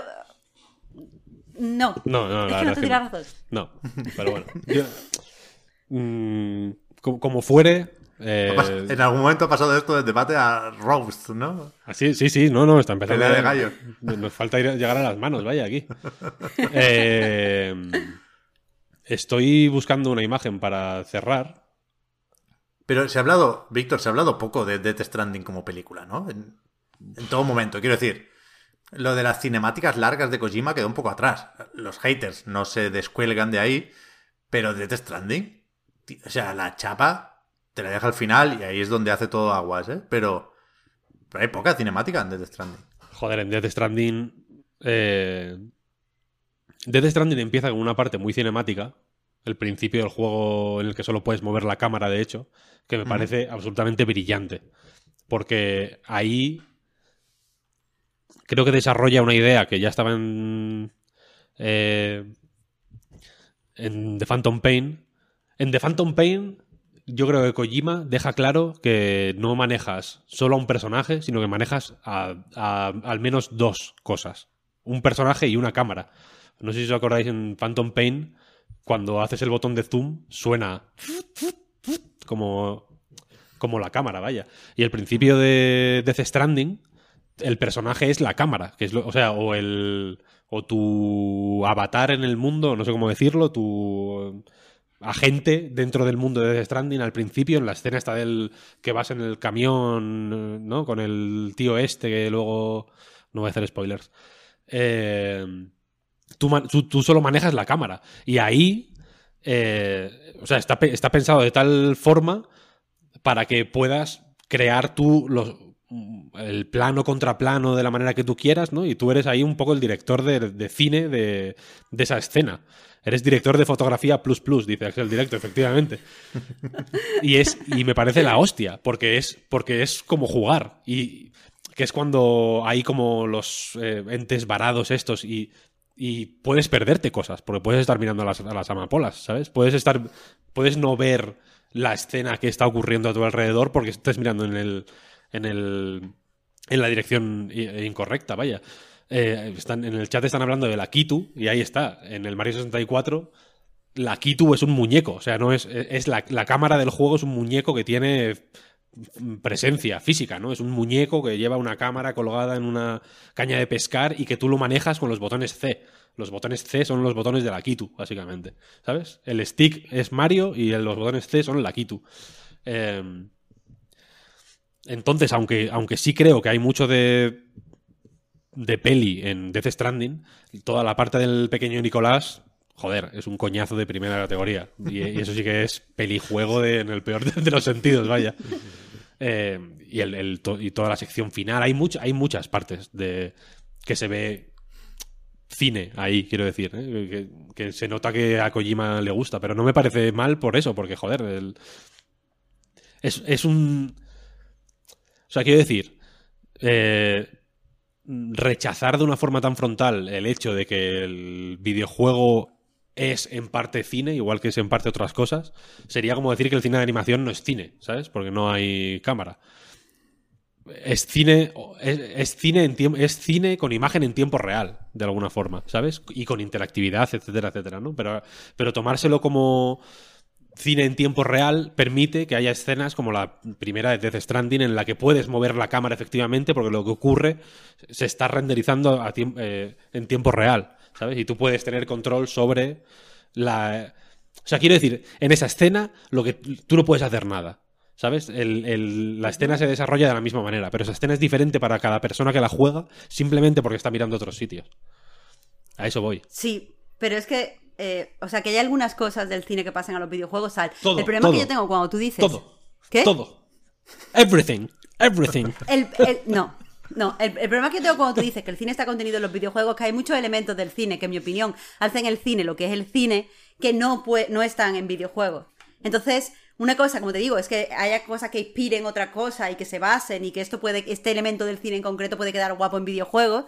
Pero decir que contiene el cine parece que contiene todo el cine. Y evidentemente no es así. Es que yo creo que las partes más interesantes del, cine jamás podrán contenerse en un videojuego, igual que creo que el cine jamás podrá contener un videojuego o que, o que o sea, creo, creo que lo que diferencia cada uno de los medios es que las partes más importantes y que en mi opinión los definen son inadaptables. Entonces es, injusto. Y creo que, que, al contrario, lo que tenemos que hacer desde los videojuegos no es reivindicar que es mejor que el cine o contiene el cine, sino entender que eh, todos como personas individuales podemos aprender mucho de los diferentes medios y que lo ideal sería que nosotros como consumidores y que los creadores estuvieran pendientes de lo que se hace en todos los medios. Por eso vuelvo un poco al principio, es excelente que Kojima le guste tanto el cine. Ojalá a muchos más desarrolladores le gustara el cine y le llenan muchísimo más y le gustara muchísimo la música, porque eso lo único que va a hacer es que entiendan mejor qué elementos puedan ser incorporados al videojuego o puedan jugar dentro del videojuego con ese elemento, como hace también Daniel Mullins, por ejemplo. Ahí está. Fin del debate. Me has convencido, Marta. Yo está, me he quedado en un comentario que decía, ¿es la película de Mario un pelijuego? Un pelijuego no creo, pero una peliculita desde luego. Es verdad que no hemos hablado hoy al comentar el direct de la película de Mario, ni de la aparición de Shigeru Miyamoto. Pero yo tampoco me he hecho a la idea de eso, ¿eh? Todavía. Creo que va a estar bien la peli de Mario. O sea, me impacta como al que más lo de Chris Pratt. Me hace gracia como al que más lo de Jack Black. Pero yo creo que va a ser una peli muy guay, ¿eh? Lo decimos, Víctor, como fans de los Minions. Va a ser buena, va a ser buena. Yo confío, estoy muy tranquilo, vaya. Y Chris Pratt, yo que sé, pues va a estar un año ensayando una voz con acento de mm, italoamericano y le va a salir, coño, que para eso cobra. Y no cobra poco. Es cierto, es cierto. Lo que dice Marta es verdad, porque es, cierto que los Minions nunca podrían ser un videojuego. Eso, es, eso sí que es único del cine. Eso sí que es único del mundo del cine. Y Bollero tampoco puede caber dentro de un videojuego. Dos cosas, dos cosas que no hay. que no hay en el mundo del videojuego. Ahí está. Ahí está. ¿Nos vamos o qué? Y yo creo que hasta aquí, sí. Sí, sí. Sigo viendo lo de Square Enix, ¿eh? Pero, hostia. No vea la que tiene montada esta gente, ¿eh? Ha salido el Battle Royale ese de Final Fantasy, que no me acordaba. Y ahora están otra vez con el Stranger of Paradise. Es que no, sé, no me sé el nombre nunca. El Final Fantasy Origins, vaya. Va a ser muy duro hablar de este juego cuando toque, ¿eh? así que lo dejamos para otro día. Seguimos pendientes de lo que nos vaya soltando el Toque Game Show. Hostia, ese. El, el, Joder, es que. Perdona, Pep, pero es que me acabo de acordar de ese juego. No me acuerdo si me gustó o no la demo. Está bien. A mí me gustó el cambio de armas, tenía cosas. No, o sea, te juro que no me acuerdo. No me acuerdo. También se, se, le pueden buscar los peros, ¿eh? Muy fácilmente. Stranger of Paradise. Vaya logo tú. Vaya chaos. Eh, eso, queda Tokyo Game Show todavía. Yo, yo, no creo que vaya a salir nada muy, muy destacable. Pero en cualquier caso, la semana que viene sí hablaremos, supongo, un poco más, Víctor, del Metroid Dread. No sé si de la Switch OLED, pero que cada uno decida si hay pack aquí o no. La semana que viene no vamos a hablar del Metroid, me temo. ¿Por qué? Uf, es verdad. Uh, complicado por la otra. Pues tiramos de Game Pass. O sea, yo empecé el Astria Ascending y tengo ganas de acabarlo. El Mighty Goose lo voy a jugar también. Pero ya, ya veremos si irán saliendo cosas, imagino. Algo, algo más quedará el Tokyo Game Show, sí. ¿Por qué no? ¿Por qué no? Eh, yo, mira, quiero hacer una actualización. ¿Os acordáis de que el otro día conté que, que mi hijo llama payaso a la gente? Sí. Porque, por si alguien no lo sabía, eso, no sé, me escuchó diciendo, ah, llamando payaso a alguien y ahora como que mm, estuvo un tiempo como que decía esa payasa, no sé qué, en fin. Eh, ¿Qué pasa? Mal, mal, no bad parenting, no estaba orgulloso de eso, entonces le intentamos explicar que los payasos son eh, artistas que trabajan en el circo, ¿no? Y que hacen reír a la gente. Y que. Pero eso, que, payaso solo se. solo hace referencia a esta gente, estos cómicos, esta gente que hace reír en el circo. Entonces, el otro día íbamos en el coche. Eh, y había delante un coche que iba muy lento. Eh, eh, ocurre a veces que eso, que vas por la carretera y en los pueblos o van muy rápido o van muy lento. No hay término medio. no hay que correr, ¿eh? No hay que, cuidar, no hay que correr. No hay que correr, no hay que correr. Pero tampoco hay que ir a 60 por una carretera de 90. Esa es la, esa es la cosa, ¿no? Eh, entonces iba un tío eh, muy lento delante, ¿no? Y estábamos ahí, tal, no sé qué, en plan, joder, venga, a ver si le, no le podíamos adelantar tampoco, era línea continua, tal. Y dice mi hijo, ese payaso de circo va a 3 por hora. Entonces, ahora dice, ahora su insulto es payaso de circo. Se dijo a 3 por hora. A 3 por hora, sí. Conoce el concepto de velocidad ya. Parece que sí. métrico. Solo sabe, solo sabe 1, 2, 3 de momento. Así que 3 es, mm, sabe que es poco, pero bueno, es lo más, es lo más que llega. Su velocidad máxima ya. Payaso de circo. Me gustó Me mucho. gusta. Me gusta, joder, claro. Sí, sí. Vale, pues con esto queda un final muy amable, la verdad. Claro, claro. Es que estoy pensando, me dejo algo, ¿eh? De lanzamientos que hay. No hay un, no hay un otocho por ahí. Que me sabe mal cuando me dejo un lanzamiento A ver, vamos a mirar. que deberíamos estar esperando con más ganas. El Battlefield se ha anunciado la beta. Uh, la semana el que viene habrá beta de Battlefield, es verdad, podemos Monkey Ball. también. Monkey Ball, ojo, le cayeron unas cuantas notazas ayer, ¿eh? Es muy bueno. Muy bueno. Pero quiero decir, Es el Super Monkey Ball de toda ya la vida. sabemos que es, que es bueno. Sí, sí. Los de las notazas lo están descubriendo ahora. Bueno, puede ser, también es bonito eso, claro. Puede ser, sí, sí. La- eh, este fin de está la beta del. del Halo. Sí. Ya la tengo ahí Big descargada. Battle. La acaban, o sea, mientras estábamos empezando, he leído un tweet de ya, ya está en marcha. Ya están los servidores. Ah, ya está, ya está en funcionamiento. Ole, ole, ole.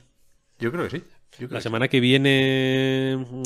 No sé. Yo no tengo nada, vaya. Metroid será para la siguiente. Bueno, también está guay esto de, de- de un poco de incertidumbre. Nos pensamos algún debate, ¿qué, qué temas hay? Y polémicas no faltan. ¿eh? Yo puedo hablar del Genshin Impact también, que he, vuel- he- he vuelto, he recaído. Lo siento. La- el debate puede ser. la cabeza. El debate puede Please ser. eh, Pep Sánchez. ¿es, es un payaso de circo por jugar al Genshin Impact? Es que era. Es que.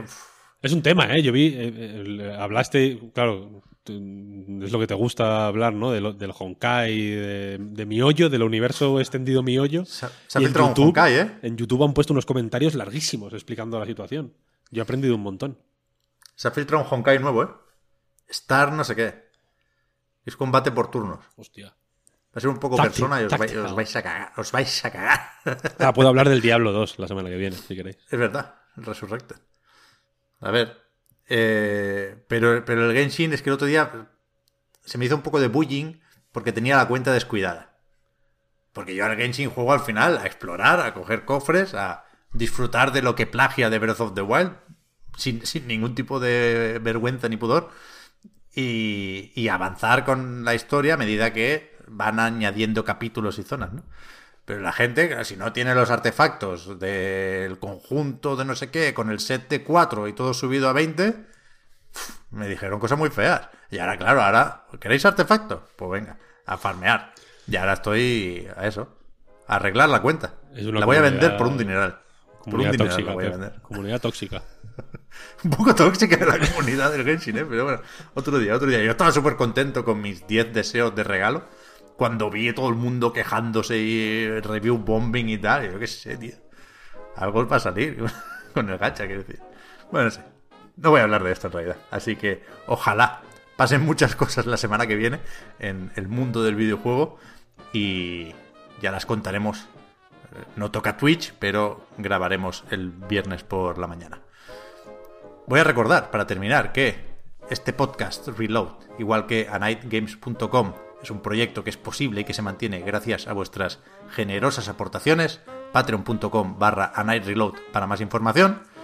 No sé qué vamos a hacer con la prórroga, porque se ha comentado efectivamente que ha venido mi padre. Le voy a preguntar si, si está todo correcto, porque no, no sé si debería estar aquí.